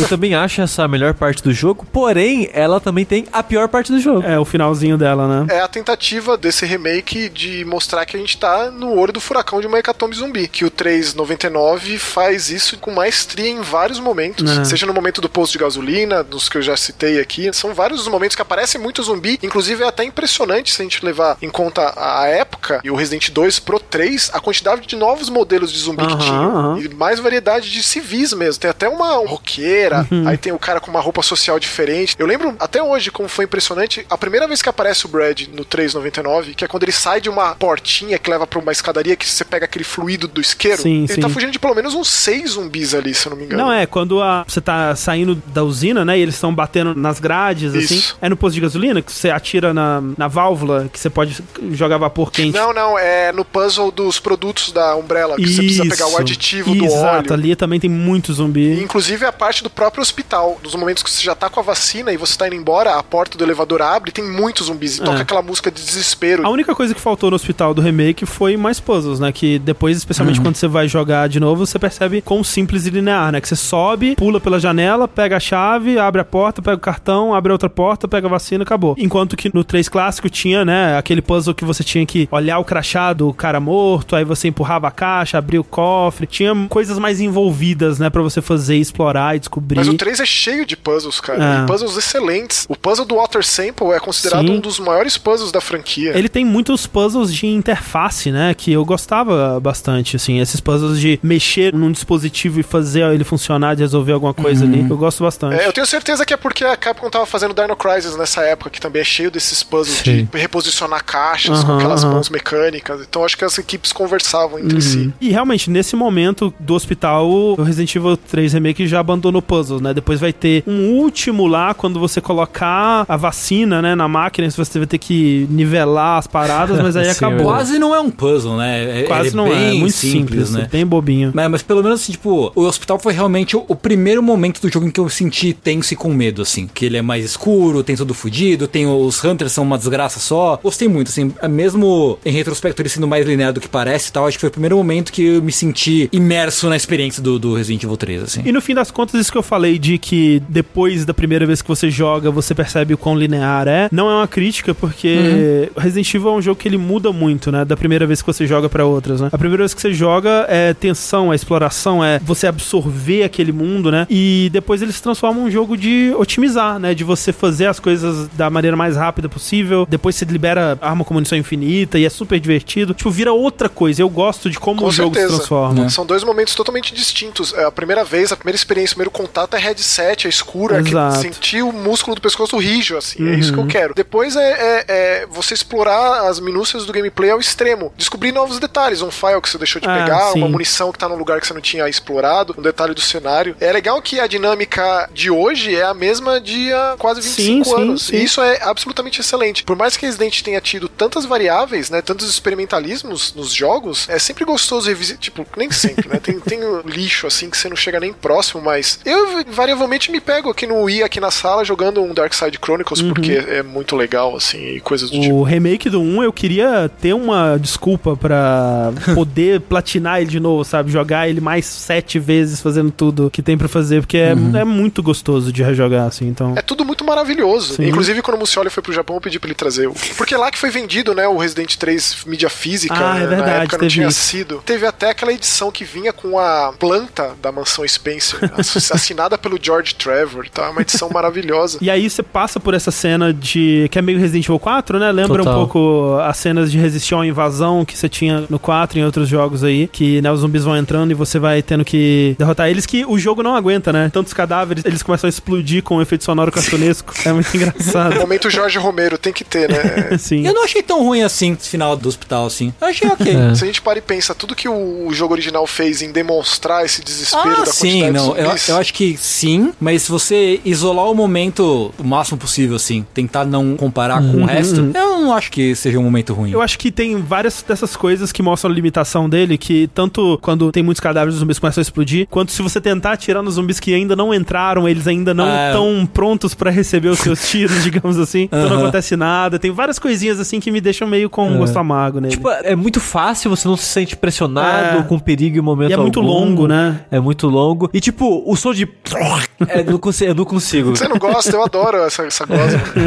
Mas aí a gente conclui esse pedaço e termina o hospital, que não é bombardeado até o chão, né? É só um pouquinho. Exato. Só um Exatamente. pouquinho ali, só à frente dele. O Nikolai bota as bombas em pontos estratégicos e tal. É, né? não tem Nikolai aqui. O, o Tyrell aparecia aqui também, né, no 3. Pra morrer. Sim, ele descobriu alguma coisa que não deveria. Ele- ou ele tá mexendo num cofre e explode na cara dele, Isso. ou o Nikolai mata ele e depois pula da janela Uhum. por conta dessa mesma explosão. Tem essas variáveis de acontecimentos dependendo do que você faz. E aqui no, no 3 Remake não tem nem sinal do Nikolai, né? O Tyrell ele chega pra te ajudar depois. Ele traz a informação da bomba. Na verdade, a Jill vê isso. Ela tem aquele pesadelo com o Carlos Zumbi. De novo, tem isso, né? Da Jill, o pesadelo dela. E ela vê na TV que a Raccoon City vai ser erradicada do mapa, assim. O governo tomou a decisão de exterminar. Não tem controle. A pandemia tá completamente fora de controle. Aí que eles apresentam esse conceito de que, ok, talvez se a gente conseguir dizer que a gente tem a, a cura, né? Talvez eles não explodam Raccoon City, né? Então vamos correr pra tentar sintetizar isso com informação que você já tinha pego também nos arquivos do Bard, que inclusive tava morto, né? Quando você chega e supostamente pelo Nikolai, você descobre que tem um laboratório subterrâneo, quem diria, em Raccoon City. Quem poderia imaginar um negócio desse? Nest 2, cara. Nest 2 Nest é 2 tenso, é hein? foda. Tipo, faz sentido a conexão que eles trouxeram de ser ligado a um hospital, que é você levaria os mortos ou pessoas próximas de morrer ali, ou doentes, pessoas que ninguém sentiria falta, né? Levaria direto pro laboratório pra serem experimentados. É tipo aquela coisa, né, de ter uma universidade de medicina em frente a um cemitério, assim, é a Isso. praticidade É, das coisas, Exato. assim. Eles tentam justificar, mas é triste, porque no jogo original você tinha a Dead Factory, né? Isso, era uma fábrica abandonada que acabou sendo justamente tipo uma usina de obliteração de cobaia, essencialmente, né? Que é como a coisa toda infectada. O laboratório da mansão é um pouco mais modesto, mas o laboratório do Resident 2 é um baita de um laboratório. E a parte do 3 é um dos lugares mais degenerados da série. Sim. Os puzzles que você resolve lá, os inimigos que você encontra, porque tem aquelas variáveis dos Uhum. brain suckers, que são aqueles brain demons que meio esverdeados. E aí é o oposto, porque é um laboratório todo novo, todo, Todo clean, bonito, né? bem É. aparelhado, que tem aqueles novos monstros, né? Os Paleheads. Os pálidos, né? se eles tivessem explorado mais esses inimigos, seria assim uma desgraça, cara, porque eles são a maior esponja de bala da série, assim. E, e eu acho que ele fez um mau trabalho de explicar como é que eles funcionam, porque eu vi muita gente sem entender e descendo bala de pistola e, peraí, o inimigo não tá morrendo, o que tá acontecendo é imortal e tal. E o lance dele é que você tem que causar muito dano muito rápido, né? Sim. Se você der um tiro de Magnum na cabeça, ele morre. Se você É, der no, no peito mesmo, no normal, peito, já né? morre, É. né? E shotgun, assim, você tem que ir muito rápido. Se você esperar ele cair e tal, ele já vai começar a regenerar. É um conceito legal que te força a usar armas que você provavelmente estaria guardando até agora, mas. É muito breve, É. né? Eu acho mal explicado É também. mal explicado, Eu acho que é no DLC do 7 que tem ele. Desse mesmo jeito? Do mesmo jeito. Eu acho que é o DLC do 7, do Chris. Que tem um inimigo que também que é pálido e que regenera. Só que o jogo te dá uma munição especial. Ele fala: olha, essa munição ela é muito boa contra aquele inimigo. Isso fez mais sentido pra mim, Uhum. esse bicho. Aqui eu fiquei meio. Eu dei dois tiros de escopeta, ele tá vivo. Eu acho que não é pra matar, né? Aí a primeira vez que eu joguei, eu não matei nenhum. Eu tentei evitar todos o máximo possível. É, tem um file que te Tem um explica, file, mas né? realmente. é. Isso. Inclusive, até o Umbrella Corps tem uma boa ideia, cara. tipo, eu não acredito que eu vou falar isso, mas o Umbrella Corps tem uma boa ideia. Porque, não sei se vocês se lembram, mas tem tipo uma massa que da massa se formam zumbis. Eu nunca joguei o Umbrella Eu não Corps. joguei. Não é pra jogar mesmo. É de- detestável. É de longe o pior Resident Evil. A gente finge que o Masashi Kawata não, nunca fez isso. Mas ele tem essa ideia. Uma forma de você ter uma fabriquinha de inimigos, já que Sei. é a proposta do jogo, aquelas arenas. E é uma coisa absolutamente grotesca, cara. E funciona assim. Eu não acredito que eu tô falando isso. Você corta essa parte, por favor, cara. Eu tô enjoando o Umbrella Corps. Você é execrado, cara. Não. Mas é foda, né? Porque além de ser esse laboratório super clean e muito parecido, né, com o Nest 1, assim, ainda mais futurístico e mais clean ainda. É triste porque você tem um laboratório que ele é meio que um laboratório de tudo, né? Eles meio que não conseguem dar um propósito muito certeiro pra ele, porque assim, você entra lá e você vê que ele é um laboratório de pesquisa de vacina. Aí você desce um pouco, ah, ele é um laboratório de fabricação de armas biológicas também, né? Que você vê os Tyrants no tubo lá. É a melhor parte do É bem legal, bem legal. E ver eles sendo transportados e tal, ok, ele também faz armas biológicas. Aí você avança mais um pouco, ah, ele também fabrica armas contra armas biológicas, né? Ele tem o Finger lá, né? Que é o, a- o Railgun que você usa. Então, é meio que um laboratório de tudo, vocês colocaram tudo numa coisa só, enquanto, tipo, ah, ok, o Nest 1, ele é um laboratório de pesquisa do G-Virus, né? Vamos colocar aqui é o laboratório do William Birkin, ele tá pesquisando as coisas dele aqui e tal. Faz mais sentido, né? E aqui eles meio que, ah, é, um, é outro negócio aí. É, faz o outro negócio aí, vai. E é tudo muito breve, né? É. Essa parte do laboratório é disparado a parte mais rápida do jogo. Se você chega ali já com a esquiva dominada, Uhum. dá pra passar desse laboratório em minutos. Até porque eu não sei se eu gosto tanto assim daquela parte meio armadilhas do Nikolai. Ah, sim. Ah, é. Que você tem que pegar os fusíveis, né? Os fusíveis e tá no escuro e aí ele tá te vendo de cima e é aquilo de novo, né? Como se ele tivesse total domínio sobre aquela, aquele cenário. É, eu não gosto dessa parte, não. Eu acho ok. Tá vendo? É muito esquecível, né? É, É tão esquecível é. uma parte.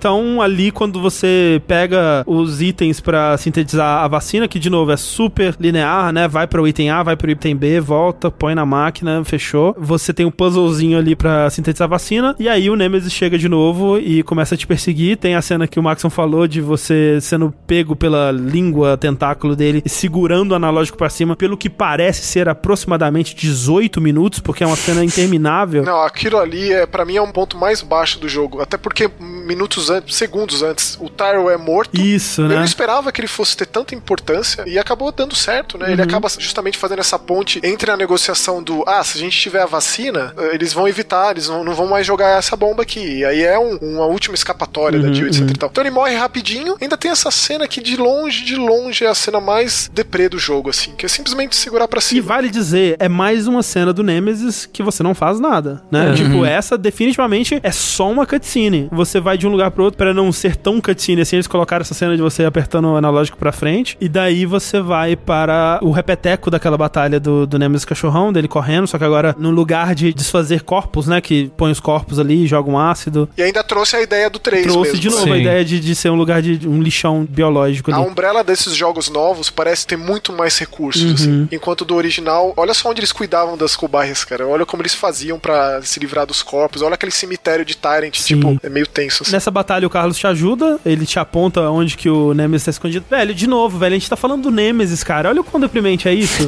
o Carlos, ele te aponta onde o Nemesis está escondido. Essa é uma frase que pode ser dita sobre Resident Evil 3. Se isso não é a coisa mais triste do mundo. É, depois que o Nemesis deixa de ser humano, humanoide, é difícil de lidar, cara. É ladeira abaixo o Nemesis mesmo. E aí você derrota o Nemesis, joga o ácido nele, ele vira acabou, um... nunca mais acabou. volta, né? É, aí acabou. Créditos. Créditos. E logo em seguida, o Carlos, ele vai correr atrás do Nikolai. O Nikolai aparece bem junto com o Nemesis, que é quando ele solta aquela cérebre já do tipo, você é minha menina de ouro, eu vou fazer milhões com você, você não tem noção do quanto você tá sendo rentável pra mim. E aí é sempre aquilo, a condição do Nikolai é sempre superior, ele sempre tá numa posição de superioridade a Jill, enquanto a Jill precisa dar conta da situação, o Nikolai deu certo. Então ele vai ficar só observando ali enquanto você tá ali embaixo. O Nikolai, ele é quase o G-Man, assim, né? É um pouco. Mais é um ou pouco. menos. E ele rouba a vacina, né? Por isso que você tem que ir atrás dele. É, aí você fica lá pra enfrentar o último Nemesis e o Carlos vai atrás dele. Isso, exatamente. E aí é um Nemesis no estilo última forma do William Burke, né? Que toma a sala inteira, assim. É um Nemesis gigantesco que você tem que derrotar com o tiro da Railgun que foi substituída, né? O 3 original era a espada de Paracelsus, que é um nome muito mais foda. Sim. que ainda tava em construção, né? Que diz respeito ao lugar que ela tava. Um lugar todo decrépito e aquela arma ainda tava sendo criada, assim, sendo Sim. Aperfeiçoada. E tinha todo um lance dela ser do governo, né? E, e como uma arma contra Umbrellas, caso as coisas saíssem do controle, não era isso? É isso? Eu não me lembro exatamente disso. No não. 3 eu acho que é isso, mas eu, eu também não tenho É? certeza. Eles tentaram trazer de volta o lance das baterias de gaveta Uhum. e aí você né, dá um jeito ali pra não ser assim tão fácil, mas tem uma tensão muito grande entre você fazer a arma funcionar, fazer ela resfriar e você poder usar ela de novo com aquele Nemesis lombrigão atrás de você. Eu pelo menos acho fantástico ele se transformando porque ele consumiu um outro Tyrant que estava ali Uhum. morto, né, que é muito parecido com o Tyrant final do Resident 2. Então, isso, é quase são umas dá. associações muito mais precisas, assim, que funcionam muito melhor, de uma forma mais eficaz, né? É só um cenário ali de um monte de bicho morto que acaba sendo um campo de batalha infinitamente mais memorável do que esse Porra. laboratório. A sala E, limpa, é, né? Uma sala totalmente branca que ele É. Seria chega. até melhor se tivesse enfrentado ele naquele cenário anterior. Pelo menos é pouco distoante do resto do laboratório. Sim, sim. Mas ali, nessa batalha é isso, você também tem o lance da bateria, né? Que você dá o primeiro tiro e quebra meio que uma casca dele, aí ele fica exposto. Mas você precisa dar o segundo tiro, só que tem que colocar as baterias no lugar, né? É. Enquanto você desvia, ele vem bate com uma parte maior, aí tem os pontos fracos, que é bem Resident 5, assim, é bem Meio proeminente. Bad of Chaos do Dark Souls. né? Mais ou menos. também. É o chefe que mais muda em questão de dificuldade, porque no hardcore ou no normal ele é de boa, né? Você enfrenta ele super tranquilo. Nas dificuldades mais altas é o chefe mais difícil do jogo, porque qualquer porradinha ele te mata. Eu fiquei, sei lá, sei lá, 40 minutos nele no inferno, né? Que é a mais alta. É muito difícil, assim. Quando você derrota ele, não tem a frase célebre da Jill, né? Do se você quer estrelas, tome estrelas e dá o tiro de Magnum. Porque eles já usaram essa frase antes, naquela perseguição, quando a Jill quer comprar tempo pro metrô ficar em atividade e sai correndo do Nemesis. Que é uma boa cena essa, porque o Carlos acha que ela vai junto com ele, mas ela volta, né? Mostra que a Jill é muito B10, assim. O momento que eles usaram pra colocar essa frase célebre é bizarro, porque, primeiro, eu acho que tava todo mundo esperando que ela fosse dizer a frase, né, uma das frases mais célebres do Resident Evil 3 no momento correto. Mas segundo e principalmente, que você pode ser interrompido. Você tá começando a falar, o Nemesis te dá um soco e a frase dela é cortada na metade. Nessa, ela enfia a Railgun na boca do Nemesis e explode ele. Assim, o efeito da explosão é bem legal. Fica um buraco em forma de cilindro, assim, onde o Nemesis foi destruído. É o Nemesis Mar Vermelho, essencialmente. Isso. Assim. É. Eu só não consigo aceitar a Jill levantando aquela arma gigantesca, dando um tiro que afunda e quebra o chão, sabe? ridículo, é. É pra dizer que ali ela já era super Jill já. Então, é. Não, Resident Evil é 5. quase o Chris dando soco na pedra. Só que É. o Chris, pelo menos, tá todo bombado, né? Não tem nem pescoço mais direito. Era só uma pessoa normal e levanta o negócio, sei lá, parece ter uma tonelada. Sim. Você fica mesmo ofendido com esse tipo de coisa? Isso aí me lembra, por exemplo, quando eu assisti Van Helsing no cinema, que tinha uma menina do meu lado, do tipo, tem uma cena específica daquele filme horroroso do Hugh Jackman lá, que a carruagem tá numa ponte e aí a ponte começa a ser destruída e a carruagem pula e consegue chegar do outro lado da menina. Meu Deus, que mentira! E todo o resto do filme, rapaz. Não, mas então, no caso, todo o resto do filme era mentira também. Aí tudo bem. Eu acho foda quando realmente no remake do 3 há um salto do tom dele mais pro final, assim. Eu acho que ele começa meio Resident Evil 2, 3 e termina 5, 6. tipo, nisso das capacidades da Jill, sabe? É, eu acho que tem um pouco disso. Mas assim, pra mim a maior mentira dessa parte é que ela foi banhada por aquele mar de sangue e não morreu com 70 doenças contagiosas ali. Dá um É, a nervoso. Jill é um objeto de estudo, né? O Wesker tá de olho aí, É, leva é ela pro laboratório particular, porque, né, a Jill não é qualquer coisa. E aí você continua indo atrás do Nicolai e do Carlos. Quando você chega no heliporto, o Carlos foi rendido e o Nicolai tá apontando a arma pra ele com a vacina. E o Nicolai, tal qual o Coronga, ele destrói a vacina só por destruir, né? Só pelo prazer. Antes disso, tem aquela cena, né? Que você precisa fazer a mira sem acertar o Carlos. Se você erra, já dá game over. Eu pensei que até ia ter uma diferenciação de final ali. Você tem que acertar, inclusive aparece até na tela de loading. Você tem que acertar no Nicolai, não sei o quê. Aí você acerta o Nicolai. Isso. Aí eu acho que depois ele destrói. A vacina. Mas eu não tinha reparado nesse helicóptero aí, não, no heliporto, não, que você tinha dito. Ele aparece bem no fundinho, assim. Eu só fui reparar quando apontaram. E realmente tem um outro helicóptero ali. E assim, rola um, um arco narrativo, vamos dizer assim, que o Nicolai, ele primeiro desconfia que a Jill é capaz de fazer a coisa difícil na hora necessária, né? Porque o primeiro encontro deles é ele matando o Murphy, né? Que nem tava infectado, ou talvez estivesse, mas ele mata antes de saber. E ele zoa a Jill, tipo, ah, vocês aí, seus Bleeding Hearts, né? Vocês não aguentam a verdadeira guerra, que eu que tenho que fazer o que é difícil e tal. E eventualmente, quando a, a Jill ela deixa o Carlos e o, o Tyrell pra trás e segue em frente, ele fala: Ah, tá vendo, né? Talvez você consiga fazer a coisa certa e pensar em si mesmo. Até eventualmente ir pra esse momento onde a Jill ela pode matar o, o Nikolai, mas ela decide não matar, né? Ela decide deixar ele ali. E ele até fala: Não, mas eu te conto, você não vai saber tudo que eu tenho pra de dizer sobre a Umbrella e tal. E a Jill meio que manda: Ah, foda-se, eu descubro por conta própria, né? E, e vai embora assim mesmo e deixa ele lá. Teoricamente pra morrer na explosão, mas vai saber, né? Vai saber. Vocês ficaram com receio do final ser diferente nesse momento ou já tinham certeza que seria? Eu, eu tava achando que ia ser igual, sim. Não, não achava que ia ser diferente, não. Diferente em que sentido você fala? Não, não explodirem Raccoon City? Eu pensei nisso por um tempo. Eu ainda penso muito na Raccoon City explodida, tipo a Chernobyl ali dos Estados Unidos, ser como se fosse um cenário para um futuro Resident Evil. Sim, sim. É, eles dão essa esperança, né? Eles introduzem essa ideia de que talvez não seja tão inevitável, né, a destruição, mas enfim, acaba sendo e eu achei que eles iam fazer alguma coisa tipo o filme ali quando o helicóptero é atingido pela onda de impacto da explosão, achei que o helicóptero ia cair e ter um final diferente ali. Achei que ele fosse diferenciar. Na verdade, eu fiquei menos ofendido com o que ofendeu o Sushi, que a Jill conseguir dar o, dar o tiro e não sei o quê, do que com o helicóptero não simplesmente cair.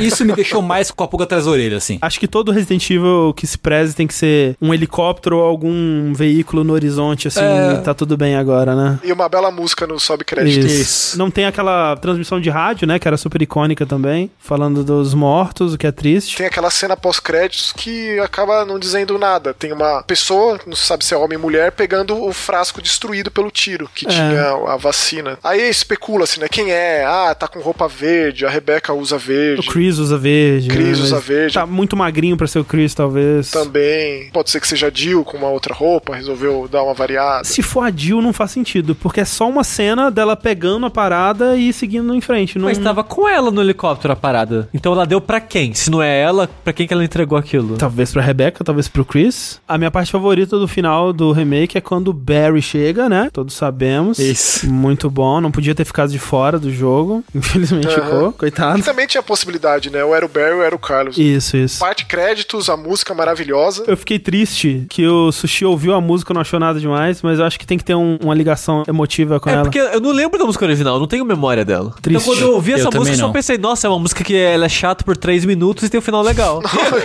Eu achei um absurdo, cara. pesado. Pesado. Eu- nossa, eu fiquei emocionado real, assim, eu tocando ela. Foi uma coisa que eu senti falta no 2, né? Não tem nem o tema de encerramento do cenário A, nem do B aqui, né? É super É, icônico eles também. trouxeram o tema de encerramento do cenário B no restaurante do No 3. restaurante do você 3, tá é. tocando no rádio. Mas é, nesse eles fizeram uma releitura que eu achei incrível, assim. Inclusive a trilha do 3 Remake, ela é, é bem boa nas suas releituras. Acho que ela faz mais releituras do que a do 2 fazia. A do 2 ela tinha algumas aqui e ali, mas ela mais tentava puxar o sentimento de algumas músicas do que a música em si. Tipo a, a música do Sala de Save, ou a música até própria do RPD, né? Do, do saguão principal ali, que não é exatamente a música do 2, né? Não tem trilha sonora temática, né? Que era uma É. característica. Tinha a música da Guard House, a música do laboratório. São músicas mais climáticas. Eu acho que virou mais um BG, assim. Sim, sim. Mas enfim, chega aos créditos. E o futuro. O que, que será que vai acontecer com Resident Evil daqui pra frente? Será que a gente vai ter algum DLC ainda pro 3? Não, acho que é- tem tanto Resident Evil planejado já que é tipo bola pra frente. É, né? Tá com cara. Eu acho que eles já têm muito estipulado que estúdio vai fazer o quê. Eu espero muito que tenha um Revelations 3. Uhum. Queria muito ver a continuação daquilo. Eu gosto muito dessa subsérie. Eu preferiria muito mais um 8 do que um outro remake. Ah, sim. Mas os boatos estão fortes demais em cima de um Resident 4. Mas assim, eu acho que o 8 vem antes, hein? Esses boatos aí, eu não sei se você tá por dentro desses boatos do que seria o Revelations 3, né? Que é o jogo que vai se passar na neve, com o Ethan. Lobisomem. E vai ter, Ethan e o Chris, né? É, talvez o Chris como vilão, vai saber, né? Agora, esses boatos aí do 4 Remake, o que, que você acha, Maxon? Cara, eu acho que é absolutamente inevitável. Esses jogos estão vendendo muito. Sim, e o 4, toda vez que a Capcom lança, vende que nem água, né? Exatamente. Ainda é um dos jogos mais populares. Tem muita gente que não gosta mais de jogar. O gameplay geral de Resident, o próprio 5, é, ainda mais agora do 2 e do 3, são revisitações melhoradas do 4. Uhum. Mas o 4 ainda tem características muito próprias dele. Ele tem aquele esquema de dificuldade que se molda de acordo com o seu desempenho, que é um detalhe absurdo do 4, que eu acho que nenhum outro Resident Evil fez. O 2 e o 3 Remake fizeram É, também. eles têm. Até os speedrunners, eles manipulam isso, né? Eles têm até uma ferramenta louca que mostra pra eles qual dificuldade tá e essas coisas do tipo. É um, é um número que vai, sei lá, De um a nove. De 1 a 9, né? Bem Nossa, louco. eu nunca, eu nunca senti isso com a precisão do 4. É, assim. talvez no 4 seja mais Talvez explícito. seja por conta da quantidade de inimigos. É. Mas, sei lá, esse jogo tem que estar sendo feito há muitos anos. Afinal de contas, não tem como ter esse monte de reutilização de cenário, É, total. de itens, etc e tal. Completamente diferente. Até porque o Code Verônica, que é um jogo também muito icônico, vai pro limbo. É, vai saber. É que é foda, assim, o 4, eu acho que ele não precisa de um remake como o 2 e o 3, entre aspas, também né? Porque o 2 e o 3 ainda são ótimos jogos, os clássicos, e mesmo jogadores novos, se a pessoa quiser realmente revisitar, eu acho que com 10 minutos ali de prática, ela costuma com os controles antigos, eu acho é de boa, tendo prática já com um controle de videogames, é óbvio, né? Se for o primeiro jogo da pessoa na vida, talvez nem tanto. Mas, claramente, são jogos que precisavam mais de remakes, né? Os jogos da geração do PlayStation 1, eles eram muito mais limitados tecnicamente e se beneficiam muito mais de, de ter esse tipo de remake. O 4, obviamente, ele não precisa tanto. Mas o que que eu gostaria que eles trouxessem pro 4, em questão de, de um bom remake aí? Um esgoto. Um esgoto. Um esgoto e um Nest 8. Exato. Eu queria que eles mexessem mais no ritmo do jogo, que eu acho que o 4 tem partes que se arrastam demais, assim. Geralmente, quando chega na ilha, eu já tô bem de saco cheio do jogo. E, principalmente, eu acho que eles trouxessem outros elementos de Resident Evil que, na época do 4, já tinham se perdido. Tipo, essa parte mais adventure, que ele quase não tem puzzles também, ele quase não tem essa coisa da exploração pra pegar um item aqui que vai abrir uma coisa lá. É, é sempre bom lembrar que o 4 ele é fruto do fracasso de vendas do remake. Total, não. a é. escolha errada da Capcom de ter feito aquele acordo com a Nintendo depois de tantos jogos terem vendido tanto no PlayStation. Isso aí foi complicado. Nasceu basicamente um subgênero novo de videogame, mas por conta especificamente disso. importantíssimo, né? Influente pra caralho, né? O 4, Sim, ele... um dos mais. Ele é incrível em vários sentidos, mas realmente ele cria uma coisa nova que eu adoro o 4, 5, gosto bastante do 6, só que ainda gosto muito mais do que era Resident Evil antes. Então, se eles conseguirem fazer essa fusão de uma forma mais harmoniosa, pra mim o remake do 4 4 vai ter valido a pena nisso aí. Eu só fico um pé atrás que é a M2 que vai fazer. E É. não é um estúdio que me passa muito confiança ainda, porque eu não conheço, né? É. Eu acho que a Capcom ela tá mais inserida aí em redes sociais e essas pesquisas de opinião, não sei se chegaram a responder. Sim, sim. A do 3 agora foi extremamente vasta. Eu escrevi um monte ali, cara. É, eu fiquei satisfeito de poder dizer o que, que eu achei do jogo pra Capcom e como melhorar. Porque eu não faria isso pra qualquer jogo. Resident Evil é uma franquia que eu realmente me importo, sabe? Eu quero ver ela boa e melhor sempre, assim. É, eu acho que eles estão realmente ouvindo. Eu não sei até que ponto isso é realmente válido, porque cabe sempre naquilo de agradar Sim, os sim. fãs e isso pode tolir um pouco a capacidade criativa de quem tá desenvolvendo. No fim das contas, eu acho que se eles estivessem seguindo os fãs, a gente não teria um Resident Evil 7, né? E É, provável. E até que ponto isso pode influenciar esse remake do 4? Isso pode ser um fator dentro do jogo, isso pode ter algum ponto, porque quando a gente pensa no Leon infectado dentro do Resident Evil 4, é só um gancho narrativo, não É, tem sim, impacto no não jogo em inf- si. Não influencia. E isso poderia ter, isso seria uma coisa extremamente interessante em termos de jogo em si e tal. Sei lá, o potencial é infinito, a gente tem esse monte de boato, inclusive na tentativa de resgatar o Shinji Mikami, dele monitorar o projeto de alguma forma. Esses boatos aí já associaram ao- aquilo que a gente tinha comentado no começo, Uhum. que pé que anda o Ghostwire Tokyo, como que tá a Tango, é, isso é real mesmo, e a gente vê foto em rede social dessa galera toda bebendo e em festa, Swear e o Suda, e o Kamiya, e tipo, o que que tá acontecendo? Mas tem potencial. Eu quero agora que vocês digam aqui. Vai decepcionar ou vai ser legal o remake do Resident Evil 4? Sushi, Decepcionar. Tengu, Vai ser legal. Maxon. Vai ser muito legal. Vai ser muito legal também. Só o Sushi que acha que vai ser funcionar. É bom ter um controle. O sushi é o nosso controle. Eu tava animado pro 3 e olha o que aconteceu comigo. viu, viu? Destruíram seu coração, Sushi. Eu não tenho como ter esse controle, cara. Tipo, minha resposta é ser essa pra Umbrella Corps 2, vai!